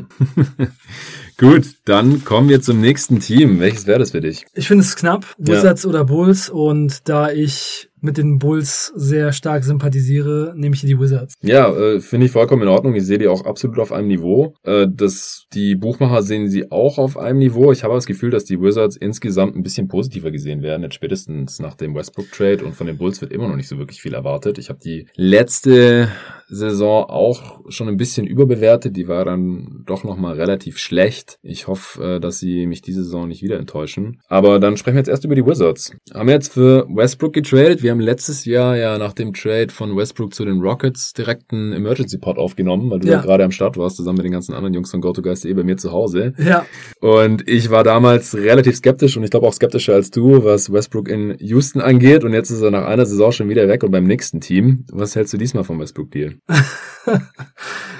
Ja, das stimmt. Da habe ich die letzten Tage auch ab und zu drüber nachgedacht. äh, hätte ich ähm, schon auch als GM wahrscheinlich schlecht ausgesehen. Also ich weiß nicht, ob ich es dann auch selber äh, durchgezogen hätte, aber damals war ich schon irgendwie eher positiv. Ich war ja auch während der Rocket-Saison eher positiv gestimmt, was dieses Experiment angeht. Mhm. Ich bin eigentlich schon auch immer ein Freund von Experimenten und Smallball hat mir immer gut gefallen, aber äh, ich bin jetzt doch so ein bisschen davon abgerückt äh, in letzter Zeit, auch weil in den Playoffs man gesehen hat, dass einfach Bigs, die das Pick and Roll verteidigen können oder eben sehr viele andere Stärken mitbringen als die typischen Big Stärken, eigentlich das Beste ist, was man haben kann. Also wenn man groß spielen kann, aber trotzdem eben positive Sachen aufs Feld bringt und nicht vom Feld gespielt werden kann, das macht schon eher so den Unterschied, würde ich sagen. Aber ich sehe diesen Westbrook Trade gerade jetzt für die Wizards trotzdem als sehr positiv an, denn die Wizards haben sich entschieden, Bradley Beal als ihren Star zu behalten, zu bezahlen, äh, zu gewinnen, nicht zu tanken, ihn nicht zu traden, nicht den OKC-Weg zu gehen und sie hatten halt mit John Wall einen Spieler im Kader, der zwei Jahre lang kaum gespielt hat, einen riesigen Vertrag hat, quasi das gleiche Ding wie Westbrook der wahrscheinlich weniger gebracht hätte als Westbrook. Und dann macht es einfach Sinn, diesen Deal zu machen, auch wenn man auch einen Pick drauflegen muss. Denn auch wenn es nicht das ist, was ich den Wizards empfehlen würde, wenn man es machen will, dann macht es einfach Sinn. Und außerdem bringt es Excitement, es ist gut für die Fans, ähm, es bringt für Bradley Beal einfach nochmal eine neue Chance zu zeigen, dass mit dem Kader was zu machen ist. Und wenn das alles letztendlich dann doch nicht funktioniert, steht man nicht so viel schlechter da, als wenn man jetzt gleich gesagt hätte, wir traden Beal. Ja, also ich kann es auch nachvollziehen, warum man diesen Trade gemacht hat, weil er verdient genauso viel wie Wall und die Chance, dass Westbrook die nächsten Jahre wertvoller ist als Wall oder Beal eher dazu bewegen kann, langfristig zu bleiben, die ist halt schon größer und dann ist es eventuell auch diesen Pick wert. Wobei der Pick halt erst 2023, also das heißt erst, der wird dann 2023 rüberwachsen und es wäre halt besonders übel, wenn man dann ohne First Rounder dasteht und Beal aber halt auch dann geht als Free Agent in dieser Saison und Westbrook läuft dann auch aus. Aber gut, dieses Risiko geht man jetzt eben ein. Aber er ist ja auch geschützt, ne, der Pick. Ja, ja, der ist schon geschützt, der, was war der Top 6 oder so? Nee. Nee, das. Größer sogar. Ja, ja. Über Jahre auch. Ich glaube, über drei Jahre. Ja, ich hatte es ja im Part auch schon gesagt, ich mhm, habe es gar nicht ja. vor mir. Also, ist auf jeden Fall was, was man machen kann. Ich denke aber auch, dass man jetzt halt nicht allzu viel erwarten sollte. denn das tust du ja offensichtlich auch nicht, wenn du sie ja gerade an Platz 10 in der Eastern Conference gerankt hast. Also Westbrook ist halt offensichtlich auch niemand mehr, der selten ein Spiel verpasst. Also war ja letztes Jahr während der Regular Season angeschlagen, dann in der Bubble in den Playoffs angeschlagen und das ist dann halt, ist, dann ist dieser Vertrag einfach extrem übel, wenn es über die nächsten Saisons immer weiter so geht und wenn er auch weiterhin spielerisch abbaut, denn das hat er halt fraglos getan. Letztes Jahr hat es noch für ein All-NBA-Team gereicht, aber das war ja auch schon umstritten. Also ich glaube, Bradley Beal hatte eigentlich die bessere Saison als ja. Russell Westbrook. Hatte halt das Pech, schon bei den Wizards zu spielen. Ja, Russell Westbrook hatte halt eine richtig, richtig krasse Phase, so Januar, Februar, wo er echt wahnsinnig gut gespielt hat. Das hat ihm wahrscheinlich dann so den ja. Boost gegeben. Ja, ja ich denke auch. Ja, die beiden werden starten im Backcourt, das ist klar. Dann habe ich noch Bryant als Starter. Wen hast du auf den Forward Spots? Hachimura und Bertans. Interessant. Okay, ich habe Hachimura nicht drin. Ich habe Bertans auch drin. Ich denke, mit diesem Deal muss er eigentlich starten. Und man braucht ja auch das Spacing neben Westbrook. Ich habe dann aber entweder Troy Brown oder vielleicht sogar Danny Afdija hier als Starter drin. Ich glaube, weder Hachimura noch Bertans können annähernd Flügelspieler konstant verteidigen in dieser NBA. Ja, das ist das große Problem der Washington Wizards. Ne? Das das wird natürlich sehr interessant zu sehen, ob Troy Brown oder Avdija oder irgendwer das machen können. Also ich glaube, schlechter als Hachimura kann man das kaum tun oder Bertans. Und ich glaube, Bertans ist halt offensiv so viel wertvoller als Hachimura, weil der bringt nichts in diese Starting Five, was nicht schon da ist. Ja, aber Hachimura hat halt je, letzte Saison jedes Spiel gestartet. Ich glaube, dass er vom Front Office immer noch sehr, sehr hoch gehandelt wird. Ich glaube, dass sie ihn als Starter sehen. Hm. Natürlich könnte es sein, dass jetzt Avdija reinkommt und äh, auch mit seiner Erfahrung, die er in Europa schon gesammelt hat, dann gleich der bessere Spieler ist. Aber falls es ja jetzt nicht ganz klar im Camp so sein sollte, dann denke ich, Hachimura wird starten. Und das ist einfach so diese Sache ne, mit den hohen Picks. Ich meine, Hachimura gefällt mir als Spielertyp auch nicht besonders gut. Er trifft keine Dreier, er ist defensiv nicht gut. Für mich ist da echt schon die Frage, warum draftet man so jemanden überhaupt so hoch? Das war von Anfang an die Frage. Das war von Anfang an die Frage. Also das finde ich auch ein, fand ich einen schlechten Pick. Es ist für mich auch so eine ähnliche Sache wie mit äh, Garland von Cleveland. Warum diesen Spieler an der Position? Was bringt der? Was ist da das Ceiling? Wie kann daraus jemals ein richtig wertvoller Spieler werden? Ich sehe es bei Rui Hachimura auch nicht. Aber ich glaube, dass eben Shepard, der GM der Wizards, hier das Potenzial immer noch sieht. Und äh, das ist einfach das Problem, hier einzugestehen, dass Hachimura das nicht bringen kann. Ist, dafür ist es, glaube ich, zu früh. Und ja, wenn es Afdija dann eben wird, dann äh, sagen sie einfach, der neue Pick ist besser. Das könnte auch sein. Aber ich glaube jetzt nicht, dass irgendwie Mo, Wa Mo Wagner da eine Chance hat. Oder Troy Brown ist, glaube ich, auch zu klein für die Power Forward Position. Man könnte natürlich Berthans vielleicht auf Power Forward spielen und Troy Brown ja. auf Small Forward. Ja, ich denke, Berthans muss starten starten und kriegt dann einfach immer den schlechteren Offensivspieler vom Gegner da als Matchup und den, den anderen nimmt dann halt Brown oder, oder Avdija. Ich glaube halt auch, dass der Pick von Avdija und der Vertrag für Bertans schon so ein bisschen darauf hindeutet, dass man jetzt nicht mit, unbedingt mit Hachimura als Starter plant. Es kann natürlich sein, dass du recht hast, aber ich würde es halt nicht gut heißen, dass Hachimura startet. Bonga wird teilweise auch als Starter gehandelt, weil er halt der Einzige wäre, der da ein bisschen Defense reinbringen kann. Ich denke, Wagner wird eine Bankoption sein, vor allem weil er ein bisschen besseren Wurf hat, auch als Robin Lopez. Aber wenn Lopez nicht spielt, warum gibt man ihm dann sieben Millionen pro Jahr? Ja, Lopez wird spielen. Ich glaube, Lopez ist schon auf jeden Fall der Backup-Center. Also Lopez haben sie, glaube ich, reingeholt, weil sie sich von ihm erwarten, dass er die Defensive ein bisschen... Er ist der beste Defender von den Bigs. Und ja. dass er auch den anderen Spielern ein bisschen was beibringt, so Coach on the Field mäßig. Hm. Ja, er hatte eine miese Saison bei den Bucks, aber ich glaube auch, dass er eigentlich spielen muss, weil sonst braucht man diesen Deal auch echt nicht geben, weil es doch nicht die volle Mid-Level, aber ja. 7 Millionen pro Jahr ist jetzt auch nicht. Ja, wie gesagt, dieses Wizards-Team hatte die schlechte Defense der Liga, schlechteste Defense der Liga ja. und die Leute, die sie jetzt reingeholt haben, sind halt Russell Westbrook und Avdija, dazu noch Lopez und Neto und der einzige, der da auf jeden Fall ein guter Verteidiger ist, ist Lopez, ja. der aber auch nicht unbedingt jetzt heutzutage so die Creme de la Creme der defensiven Stopper ist, auch jetzt nicht unbedingt jemand, der super gutes Pick and Roll in seinem Alter noch verteidigen kann. Mhm. Also ich sehe jetzt nicht unbedingt Verpflichtungen, die die Defense auf jeden Fall stark verbessern. Er ist halt der Einzige, der den Ring beschützen kann in diesem Kader. Ja, also das sieht defensiv echt schlimm aus. Und man muss auch einfach sagen, dass Russell Westbrook zwar mit sehr viel Intensität spielt, aber einfach auch kein guter Verteidiger ist. Das ist klar. Und Biel hat letzte Saison auch nichts verteidigt. Ja. Ist die Frage, wenn er jetzt offensiv nicht mehr alles machen muss, wenn er spielt. Weil Westbrook wird sehr viel machen, offensiv, äh, weil ohne Ball macht er ja auch kaum was. Dann kann sein, dass Biel da wieder ein bisschen besser wird. Aber ich glaube, unterm Strich können die Wizards schon sehr froh sein, wenn sie nur noch die, was weiß ich, fünft schlechteste Defense der Liga haben, anstatt die schlechteste. Ja, und das ist halt auch fraglich, ob man mit äh, diesem Kader offensiv dann eben so gut ist, dass man das einigermaßen ausgleichen kann und dann wirklich erfolgreichen Basketball spielt. Also man muss einfach mal sehen, ob Russell Westbrook noch in der Lage dazu ist, eine Offense wirklich in die Top 10 zu bringen, mit Beal zusammen. Das funktioniert nur, wenn alle anderen schießen können. Deswegen muss Bryant halt weiterhin seine Dreier treffen, so wie es in der Bubble getan hat. Bertans ist klar, Beal ist auch klar und dann sollte man halt immer noch einen Shooter auf jeden Fall spielen lassen. Und äh, dass Westbrook halt der einzige Non-Shooter ist. Dann kann man vielleicht eine Top 10 Offense sein. Letzte Saison war man das ja auch zeitweise schon. Am Ende der Saison dann irgendwie nur noch durchschnittlich. Aber das ist halt nötig, damit man hier irgendwie um die Playoffs mitspielen kann. Ja. ja. Was denkst du, wer noch in der Rotation ist? Äh, wir haben jetzt schon einige Namen im Frontcourt angesprochen. Was denkst du, wer im Backcourt noch spielen wird? Ja, Troy Brown, äh, denke ich, wird auch teilweise Guard spielen. Ich habe sogar gehört, dass er teilweise den Ball bringen soll, weil er das sehr gut macht. Okay. Ähm, ja, Bonga, Avdija, Wagner und dann haben sie halt noch Jerome Robinson, Raul Neto, die werden, glaube ich, eher nicht spielen. Ish Smith, hast du den schon genannt? Ich denke, das ist der Backup-Point. Ja, Ish Smith, ich weiß nicht. Ähm, also Bonga könnte, glaube ich, auch schon Backup-Point spielen. Ich ich denke, mit Avdija und Troy Brown haben sie zwei Leute, die auch Shooting Guard Small Forward spielen können. Ja, für Ish Smith könnte es, denke ich, auch vielleicht eng werden. Mm, ja, klar. Also wenn man genug Playmaking in der zweiten Fünf hatte, vielleicht wegen Beal und Westbrook ja auch gestaggert, so dass meistens einer von beiden drauf ist, ja. dann, dann ist Ish Smith nicht mehr unbedingt nötig. Das äh, stimmt schon. Dann ja, kann bei, man halt einfach. Bei, bei Bonga ist halt einfach der Vorteil, dass er Guard-Qualitäten mit sich bringt in einem sehr großen Körper. Und ja. Smith ist eben sehr klein. Und wenn man sowieso schon die schlechteste Defense aller Zeiten hat,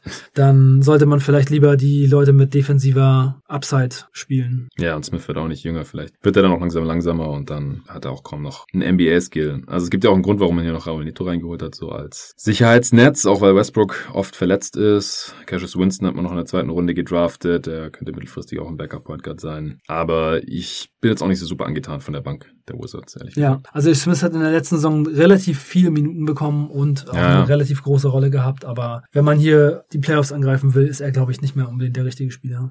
Hast du einen Breakout-Kandidaten? Uh, das finde ich bei dem Team echt schwer. Ähm, ich glaube, Troy Brown wäre am ehesten meine Wahl. Ich glaube, dass der schon ganz schön viel Potenzial hat, was das Ballhandling noch so angeht und vielleicht in so einer Bankrolle so ein bisschen einen Breakout, einen kleinen hat. Aber ansonsten sehe ich es nicht so richtig. Ja, ich habe mich auch schwer getan. Also dazu müsste er halt starten dann konstant. Ansonsten glaube ich auch nicht, dass hier jetzt jemand groß nach vorne brechen wird oder zumindest sehe ich niemanden. Ja. Okay, hast du noch was zum Team oder können wir schon zur Prognose kommen? Prognose. Gut, Best Case, hau raus. 40 Siege, ja. Habe ich auch. Auf den Sieg, genau. Also sie haben schon eine relativ hohe Upside. Das wäre vier Siege über einer ausgeglichenen Bilanz. Dazu brauchen sie halt dann eine sehr gute Offense und die Defense darf halt nicht wieder die schlechteste der Liga sein. Ja. Dann kann man mehr Spiele gewinnen, als man verliert. Also sie müssen dann halt näher an der besten Offense sein, als sie an der schlechtesten Defense sind. Ja. So geht die Rechnung auf. Worst Case? Worst Case habe ich 27. Hm, ja, ich habe 25. Also werden halt Westbrook nicht fit ist wieder, was halt leider eine recht hohe Wahrscheinlichkeit ist. Und äh, Biel wieder ein paar Spiele verpasst, so in der Bubble hat er ja dann auch nicht mitgespielt, da hat man dann gar nichts mehr gewonnen. Da war man dann nochmal deutlich schlechter vom Netrating her, als das schlechteste Team der Liga gewesen wäre. Klar, kleine Sample Size, aber ich denke, ohne die beiden geht da echt nicht viel. Bertans hatte da auch noch gefehlt. Aber Worst Case haben wir jetzt hier auch nicht 15 gesagt oder 10 oder irgend sowas wie bei den allerschlechtesten Teams, aber 25, das äh, könnte schon passieren. Ja. Over-Under liegt bei 29,5. Da würde ich dann recht deutlich overgehen. Ja, tatsächlich. ich bin dabei. Ja, also ich glaube auch, dass sie näher am Best Case sein können. Aber es ist schon eine recht riskante Wette, eben wegen Russell Westbrook. Der bringt da schon relativ viel Variabilität rein, was denn das Saisonergebnis angeht. Ja. Ja, hast du noch einen interessanten Aspekt zu dem Team? Mm, oh, ich liebe Berthans. Ich Echt? halte sehr viel von Berthans, ja. Also ich weiß, dass er defensiv so seine Schwächen hat und ich weiß, dass die ganzen Spurs-Jungs ihn nicht so hoch einschätzen, aber ich finde, wenn man so krass schießen kann und auch noch so lang ist, dann ähm, ist man schon, schon ein guter Spieler. Also ich schaue ihn super gerne zu. Ich finde, er hat echt einen sehr, sehr schönen Wurf. Vor allem, wie variabel der ist aus dem vollen Lauf, Fadeaway. Ah, der Typ ist einfach ein Flamethrower. Laser. Er ist ein Spitzname auch, ne? Ja. Davis Bertans, The Latvian Laser. Genau. Ja, krasser Typ. Paar richtig geile Spiele gemacht. Ach, generell, Leute, die den Ball ähm, so in den Korb schmeißen wie der, ähm, schaue ich mir sowieso immer sehr gerne an. Den finde ich richtig gut. Also den Deal ist er, glaube ich, schon wert. Ja, er muss es halt mal nochmal in den Playoffs zeigen, denke ich. Sicherlich. Also man muss halt um solche Leute das richtige Team aufbauen. Ne? Man muss sich einfach nur mal vorstellen, das habe ich auch äh, letztes, äh, letztes Jahr mit Tobi schon bei Twitter mal so durchgekaut. Wenn der in der richtigen Mannschaft spielt, wenn er bei den Clippers wäre oder bei den Lakers, dann wäre das so eine krasse Option. Wenn mhm. LeBron so einen Typ wie den äh, auf dem Flügel stehen hat, der so viele Dreier wirft mit über 40 Prozent und so groß ist, das ist schon krass. Ja, dann müsste halt in der Defense wenigstens irgendwie so wie Kyle Korver oder so sein. Der hat ja auch in den Playoffs ja. viele Minuten gesehen in seiner mhm. Prime. Ja, ja. Okay, bestes Asset. Also ich finde die Wizards jetzt nicht super interessant. Für uns Deutsche ist natürlich Wagner und Bonga, was die so machen, immer noch besonders interessant. Spielen da jetzt beide und wir haben sie jetzt vorhin auch beide in der Rotation irgendwie gesehen, haben aber auch recht viel Konkurrenz, vor allem halt Wagner mit den ganzen anderen Bigs. Und dann bin ich halt mal gespannt, wie Westbrook und Beal so zusammenpassen. Also bei Beal, was seine Rolle angeht. Also Westbrooks Rolle ist einfach, was sie ist. Das war bisher in jedem Team so. Und dann ist halt die Frage, funktioniert das, funktioniert Beal dann halt eher so wie Paul George oder Kevin Durant neben Westbrook, also mit Ball oder ohne Ball, traue ich ihm schon zu. Beide waren natürlich defensiv auch besser. Vielleicht kommt da dann auch wieder mehr von Bradley Beal. Oder es ist halt echt eher so eine My Turn, U-Turn Geschichte wie in Houston mit James Harden. Die haben ja relativ wenig miteinander gespielt, sondern eher so ein bisschen nebeneinander. Äh, oder schmeißt Westbrook hier jetzt wieder die Show, ist die gesamte Saison fit und will irgendwas beweisen, nachdem er jetzt zweimal innerhalb von anderthalb Jahren getradet wurde und verkommt Beal dann. Also es wird jetzt nicht irgendwie Richtung Oladipo gehen oder sowas, weil der hatte einfach noch nicht das Standing in OKC und es ist danach in Indiana explodiert, aber wir haben halt einfach schon genug Spieler gesehen, die neben Westbrook total marginalisiert wurden und dann woanders wieder total aufgeblüht sind. Ja, es kann schon sein. KD ist letztendlich auch wegen Westbrook aus OKC weggegangen. Ja, unter anderem anscheinend. Bestes Asset ist Bradley Beal einfach. Also wenn sie den noch irgendwann traden, dann kriegen sie dafür einiges zurück und der mieseste Vertrag ist und bleibt Westbrook natürlich. Russell Westbrook. Okay, dann kommen wir jetzt endlich zu deinem Lieblingsteam, den Chicago Bulls. Du willst wieder zum Fan werden. Oh, ich bin Team. schon. Bist schon, bist schon angezündet? ja, na sicher. Ja gut, wer startet denn bei deinem Lieblingsteam? Also erstmal muss ich sagen, äh, ihr hattet ja die Bulls bei den Offseasons kurz angesprochen. Ähm, bei den schlechtesten Ja, ich nicht. Julian ja, hat, hat Julian. sie ein bisschen kritisiert, weil sie nichts gemacht haben. So. Ja, genau. Und ich muss sagen, dass sie eigentlich meiner Meinung nach schon relativ viel gemacht haben, aber Echt? eben nicht so unbedingt am Kader, sondern eben am Front Office und am Coaching. Mhm. Und das ist, glaube ich, ein Riesenschritt in die richtige Richtung. Das ist auch einer der Gründe, warum ich äh, gesagt habe, ich komme wieder zurück zu dem Team. Sie haben Mark Eversley von den Sixers geholt, sie haben Arturas was von den Denver Nuggets geholt und Billy Donovan von OKC als Trainer. Alle drei sehr gut, soweit man das beurteilen kann, waren an erfolgreichen Situationen beteiligt. Also Billy Donovan finde ich nicht sehr gut. Ich finde, es ist ein relativ farbloser Coach. Also hat ein paar gute Regular Seasons gecoacht, aber ich fand, das war immer alles nicht so inspirierend. Ja, aber es ist halt äh, das Ding, was man für Spieler hat und was man so,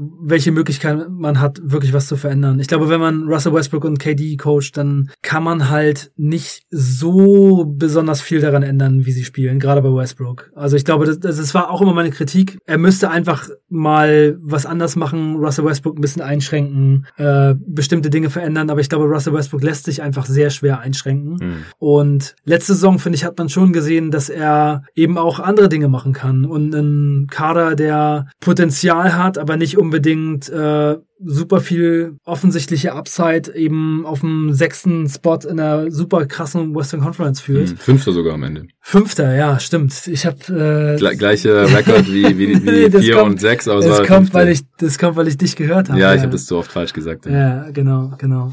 Ja, fünfter Platz sogar. Ey. Fünfter Platz mit dem Roster und wir haben vor der Saison die Preview äh, gemacht, wo wir über alle Teams gesprochen haben und ich habe gesagt, hey, OKC könnte eine Überraschung werden und damit hatte ich noch nicht mal gerechnet gerechnet. Also es war schon eine krasse Saison, gut gecoacht und äh, gerade diese mehrere Guard-Lineups und so, was er gemacht hat, ähm, sehr kreativ. Einfach, der findet einfach dann schon einen Weg, äh, das Team zum Erfolg zu bringen, auch aus dem Spielermaterial, was er hat, was Gutes zu machen. Das hat mir schon gut gefallen und ich glaube schon, dass man, wenn man vorher Jim Boylan hatte, bei der Coaching-Suche sowieso nichts falsch machen kann. Denn wenn man so die Bulls-Fans und auch Bulls Podcast verfolgt, dann gilt Jim Boylan mehr oder weniger als absolute Witzfigur. Also es ist schon ja. richtig, es ist schon richtig krass, wie Jim Boylan gerade da äh, besprochen wird und durch den Kakao gezogen wird. Also es ist schon wirklich eine Situation, die ich noch nie vorher irgendwo gesehen habe, dass ein Coach so ein schlechtes äh, Standing bei der Fanbase hat. Von daher, ich glaube, dass man allein schon mit Billy Donovan ein paar Siege draufpacken kann. Also ich glaube, fünf bis zehn Siege allein schon nur durch den Coaching-Change.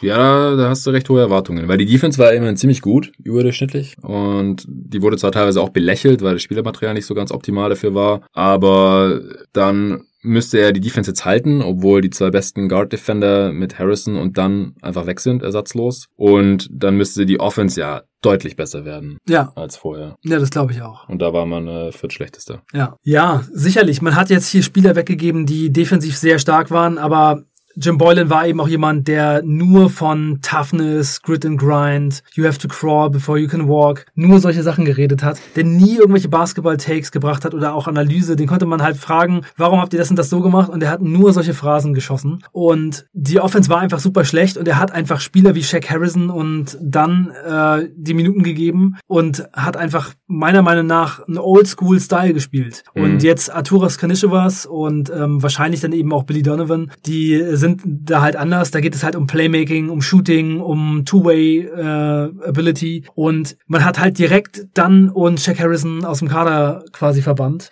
Man will halt hier einiges anders machen und ich glaube auch einfach so wie die letzte Saison gelaufen ist, da haben viele Spieler, die offensives Talent und Potenzial haben, einfach gar nicht zeigen können, was sie wirklich drauf haben. Also Wendell Carter sah halt aus wie jemand, der gar keine Skills hat. Der hat den Ball bekommen, hat noch nicht mal Richtung Ring geguckt. Mhm. Dabei hat er am College 40% Dreier geworfen. Der galt eigentlich als jemand, der so ein bisschen eine Horford-Rolle spielen kann, aber der hat für die Offense quasi gar nichts gemacht. Markan hat nur geschossen, ist, hat nicht aufgepostet, ist nicht zum Korb gegangen, hat keine Freiwürfe gezogen, nur Shooting. Und da waren halt schon viele Dinge dabei, die ich hoffe, wo ich hoffe, dass es sehr viel besser wird und dass man mhm. eben mit vernünftigen Rot Rotations, mit vernünftigen Coaching da eine Menge mehr rausholen kann. Und zudem hat Jim Boylan halt auch ganz viele komische Sachen gemacht äh, in der Crunch Time, hat merkwürdige Timeouts genommen, hat merkwürdige Lineups gespielt, hat Archidiakono gegen Antetokounmpo verteidigen lassen, hat teilweise Chris Paul über den Screen gehen lassen im vierten Viertel. Jedes Mal ist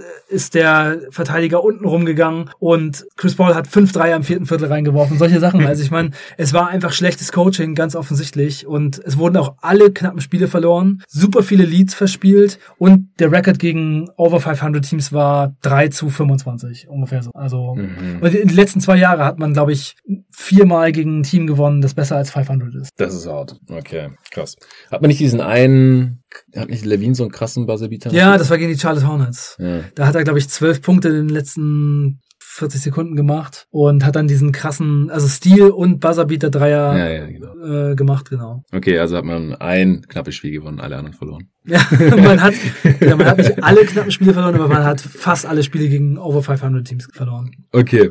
Ja, man, also man hat auch dadurch deutlich underperformed, nur 22 Siege geholt, obwohl man äh, das Netrating von einem ja, 26 Siege Team gehabt hätte, also vier Siege liegen gelassen. Also, wenn du jetzt sagst, nur Donovan, zehn Siege mehr. Fünf bis zehn habe ich gesagt. Fünf bis zehn, okay. Äh, dann landet man bei 36, was ich jetzt gar nicht so unrealistisch finde, aber ich weiß jetzt halt nicht, ob du die Spielerentwicklung, die ich halt noch so ein bisschen mit eingepreist habe, äh, dann auch ihm zuschreiben würdest oder halt auch eher den Spielern selber.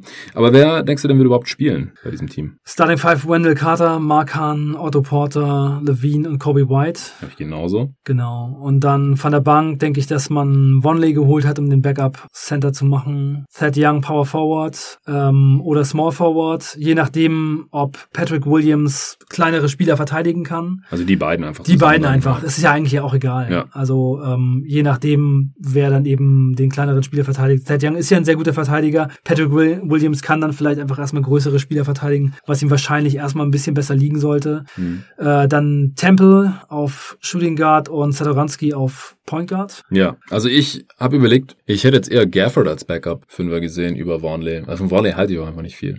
Ja, Gafford ist auf jeden Fall ein interessanter Spieler und hat auch sehr stark ähm, Jim Boylan kritisiert, jetzt auch im Sommer. Das hat ziemlich große Wellen geschlagen, dass er das so offen gemacht hat. Äh, Gafford finde ich richtig gut und interessant. Ähm, ja, ich weiß nicht, ob er schon soweit ist, aber finde ich. War, war Warnley je so weit? Ja, klar. Natürlich. Er war ja so übrigens auch schon mal bei den Bulls für, ich glaube, 20 Spiele oder so. Und dann haben sie ihn weiter getradet. Mhm. Ja, also ich weiß nicht, ob, ob Barnley wirklich Teil von einer Rotation sein will, zumindest nicht, äh, sollte, zumindest nicht von einem Team, das in die Playoffs möchte.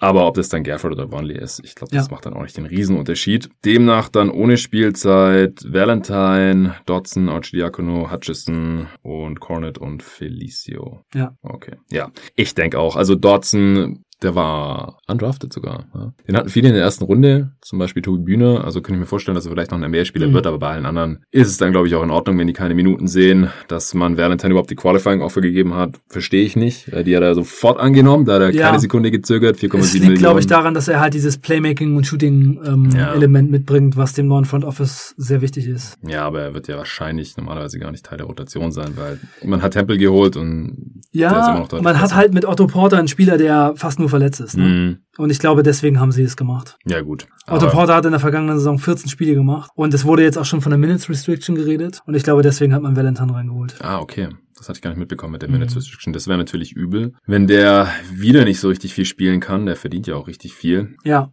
Siehst du einen Breakout-Kandidaten? Wahrscheinlich jetzt mehrere, oder?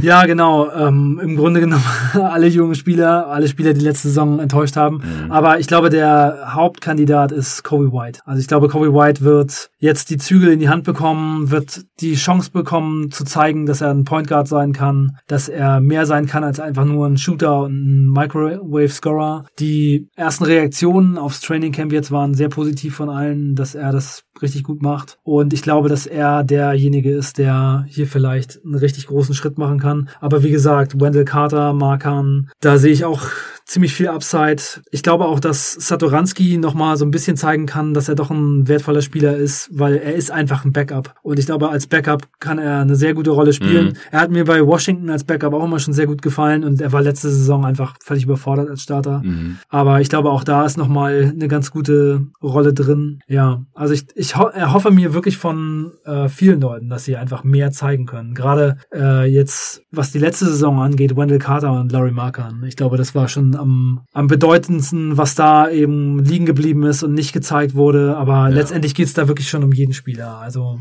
ja, das sehe ich alles sehr ähnlich. Also ich hatte mir auch Markanen, Carter und White jetzt explizit aufgeschrieben, habe sie auch alle als Starter und die haben wirklich so weit unter ihren Möglichkeiten gespielt. Also White, der hat ja einen sehr guten Monat gehabt. Ja. Was war das? Ich glaube, die letzte Monat vor. Ja, also die letzten 16 Spiele waren das ungefähr, würde ich ja, mal sagen. Ja, genau. Und Marken eine Karte, also das geht eigentlich fast nur besser. Die haben eigentlich interessante Skillsets mhm. für die NBA und da wäre ich schon schwer enttäuscht, wenn da nicht endlich was kommen würde. Also Markenen wird ja auch nächsten Sommer Restricted Free Agent, da wird's alle, allerhöchste Eisenbahn und ich denke, da kommt was. Ich finde den Kader eigentlich relativ tief so. Also gerade, dass man halt Young und Satoranski von der Bank bringen kann, das ja. können nicht viele Teams hier äh, in dieser Gruppierung. Und Temple auch noch, ne? Also Stimmt, Temple, ja. Dann mit äh, Williamson vierten Pick der Draft. Also falls Markkanen oder Porter enttäuschen oder Porter irgendwie nicht richtig fit ist oder so, kann ich mir sogar vorstellen, dass äh, Williams vielleicht die Starting Five knackt. Er ist zwar noch relativ jung, aber ich halte extrem viel von ihm. Ja. Also finde ich auch einen, einen, guten Pick hier. Und ich denke auch, dass der Coach sich hier positiv auswirken wird. Also ich vermisse halt hier einen guten On-Ball-Defender in diesem Team, ehrlich gesagt. Ja, es ist so ein bisschen das Problem, das war das größte Problem in der letzten Saison auch, dass sie einfach keine guten On-Ball-Defender haben, vor allem was die größeren Wing-Positionen angeht. Und das Playmaking, also generell Point Guard Play war in der letzten Saison richtig großes Problem. Also da hat Kobe White auch gar nicht so richtig die Chance bekommen, das einfach mal so in die Hand zu nehmen. Ist ja auch hauptsächlich von der Bank gekommen. Und Satoranski war, wie gesagt, da ziemlich überfordert. Es war auch ziemlich viel Gerede, dass die Bulls da einen Veteran Point Guard reinholen. Aber sie haben sich jetzt halt entschieden, Kobe White das erstmal machen zu lassen. Und wie gesagt, also wenn Kobe White hier die Chance bekommt und Satoranski ist sowieso von der Bank besser, finde ich das eigentlich eine gute Lösung. Also mir war das gar nicht so recht, dass man da irgendwie, also da war dann zum Beispiel Rajon Rondo im Gespräch, wo ich gedacht habe, boah, bitte nicht nochmal. das, äh, das kann man schön bleiben lassen. Ja. Also ich finde es eigentlich perfekt, Kobe White hier starten zu lassen. Und ähm, diese Saison steht halt wirklich im Zeichen der Evaluation. Was haben wir an den jungen Spielern? Wen wollen wir hier behalten? Das neue Front Office muss jetzt einfach gucken, wer kann hier was und ja. wer hat welchen Vertrag verdient und welche Rolle. Und dann muss man einfach weitersehen. Ja, also ich finde vor allem halt bei den Guards fehlt mir ein bisschen die On-Ball-Defense jetzt, wo halt Dunn und Harrison weg sind. Mit Young hat man das ja noch ein bisschen jetzt für die Forward-Position. Deswegen bin ich mal gespannt, äh, inwiefern die Defense da leiden wird. Da kommt dann schon noch einiges auf Wendell Carter Jr. auch zu, weil Markkanen ist ja jetzt auch kein Überdefender. Levine auch nicht. Also da wird wahrscheinlich einiges durchkommen. Ja, und Wendell Carter Jr. hatte halt in der letzten Saison schon, als sie mit besseren Defendern auf den Guard-Positionen gespielt haben, schon richtig krasse Foul-Probleme. Also ständig mhm. Foul-Trouble, ständig drei Fouls im zweiten Viertel, vier Fouls im zweiten Viertel. Ja, das lag ja auch ein bisschen daran, dass die Defense sehr gefordert waren da in äh, dieser Hedging, Trapping, mhm. Defense, in dieser sehr, sehr aggressiv. Genau, ja. und dann kommt man da schnell in, ins Rotieren und dann ist man halt oft zu spät dann als Big mhm. und kann dann halt nur noch faulen. Also das wird jetzt vielleicht hoffentlich ein bisschen besser. Ja, ja.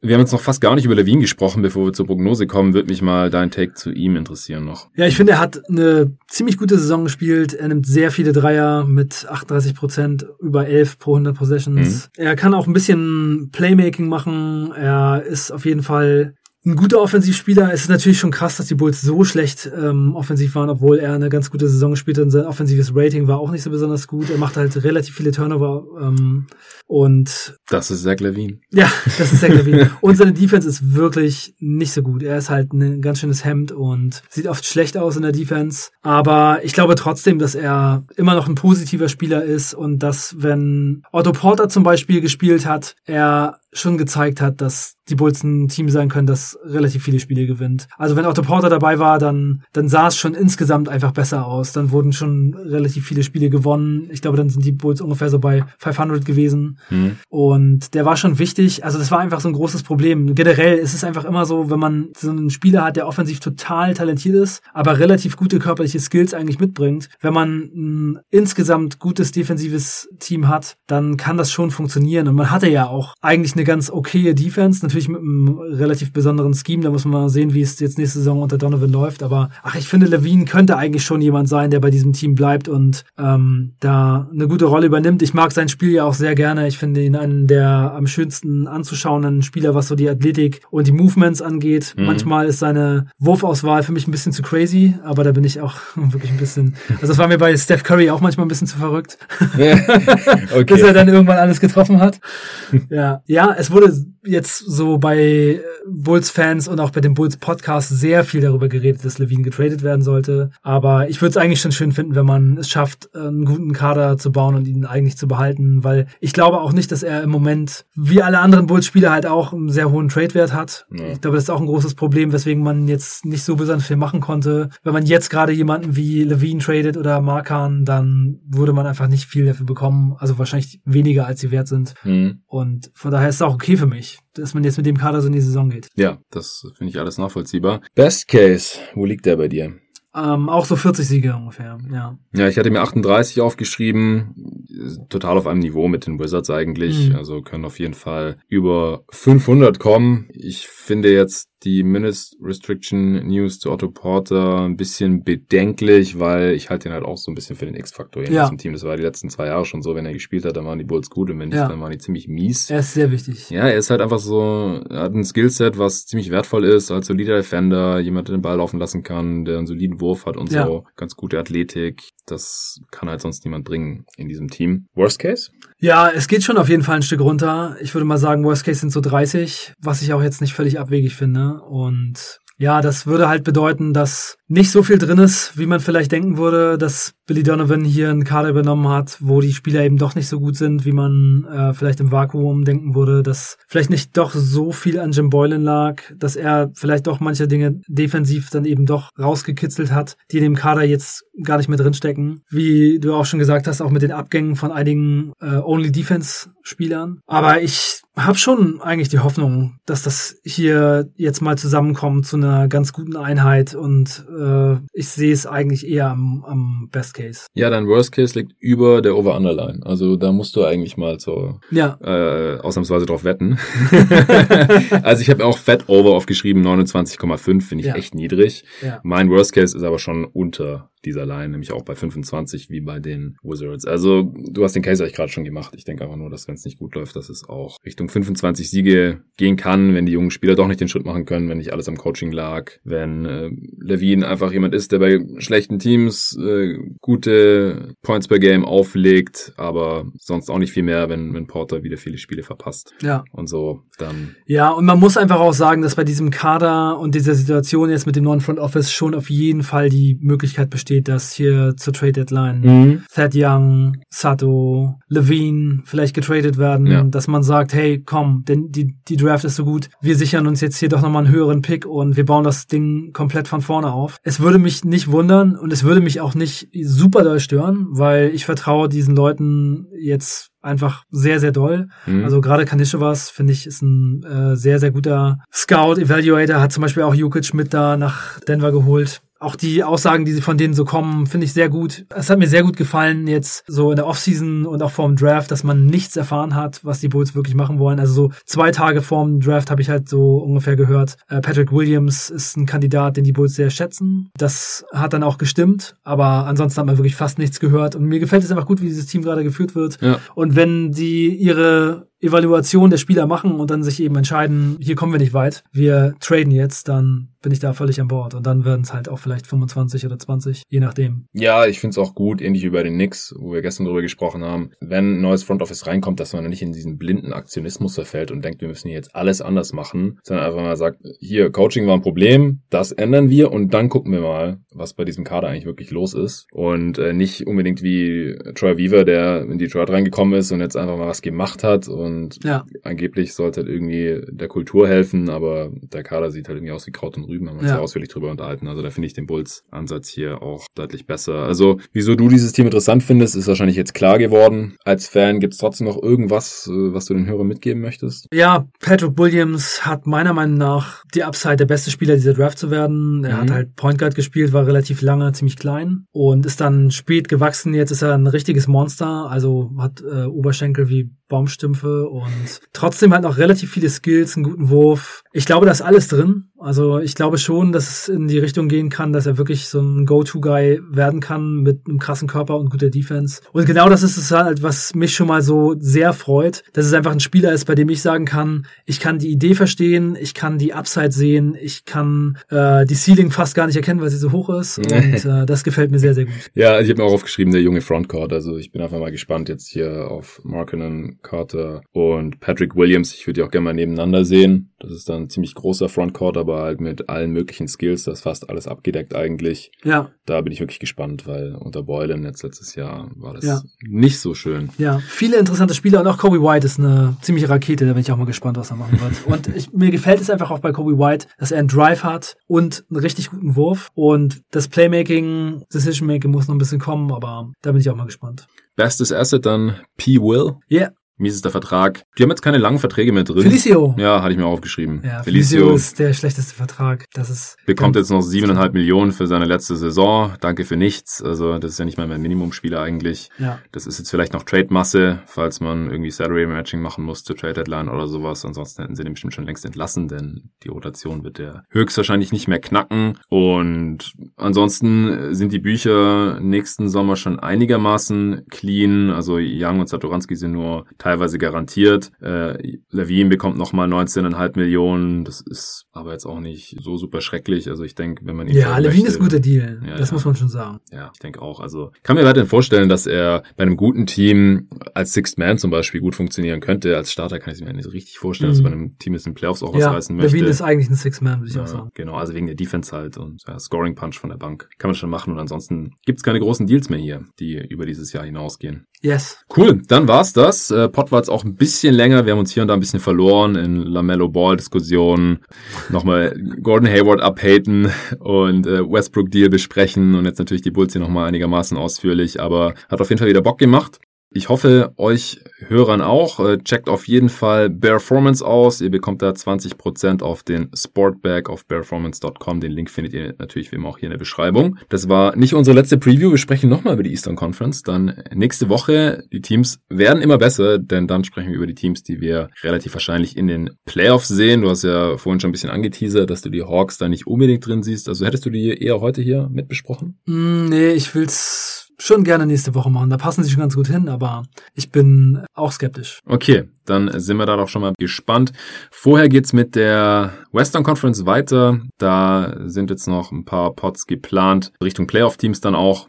Dann kommt unser gemeinsamer Pot und dann werden natürlich auch noch die Contender in Ost und West hier besprochen. Zwischendrin gibt's vielleicht auch mal noch einen anderen Pot. Ich äh, habe vor, morgen mit Nico die Redraft 2012 aufzunehmen. Allerdings ist das ein zeitloses Thema und die werde ich dann einfach irgendwann zwischendrin veröffentlichen. Wahrscheinlich Anfang nächster Woche, denn da kann ich nicht aufnehmen. Ich habe am Dienstag die Verteidigung meiner Masterarbeit und ein, zwei Tage vorher muss ich mir da hier freinehmen vom Podcast, denn die Erfahrung hat gezeigt, wenn ich einen Podcast aufnehme und mich darauf vorbereite und den danach noch nachbearbeite und dann raushau und so, dann mache ich in der Regel nichts mehr für die Masterarbeit und das ist das allerletzte Mal, dass ich was dafür machen muss. Dann am Dienstag habe ich dann eine kurze Präsentation und muss mich den Fragen meiner Betreuer stellen und dann ist das Thema endlich durch. Ich bin Ende des Jahres dann kein Student mehr und kann mich dann endgültig hier erstmal hauptsächlich auf den Podcast konzentrieren, wenn es weitergeht mit Sponsoren wie Performance oder natürlich auch mit eurer Hilfe, wenn ihr mich weiterhin so fleißig unterstützt auf steadyhq.com slash jeden Tag NBA. Vielen Dank dafür und bis zum nächsten Mal.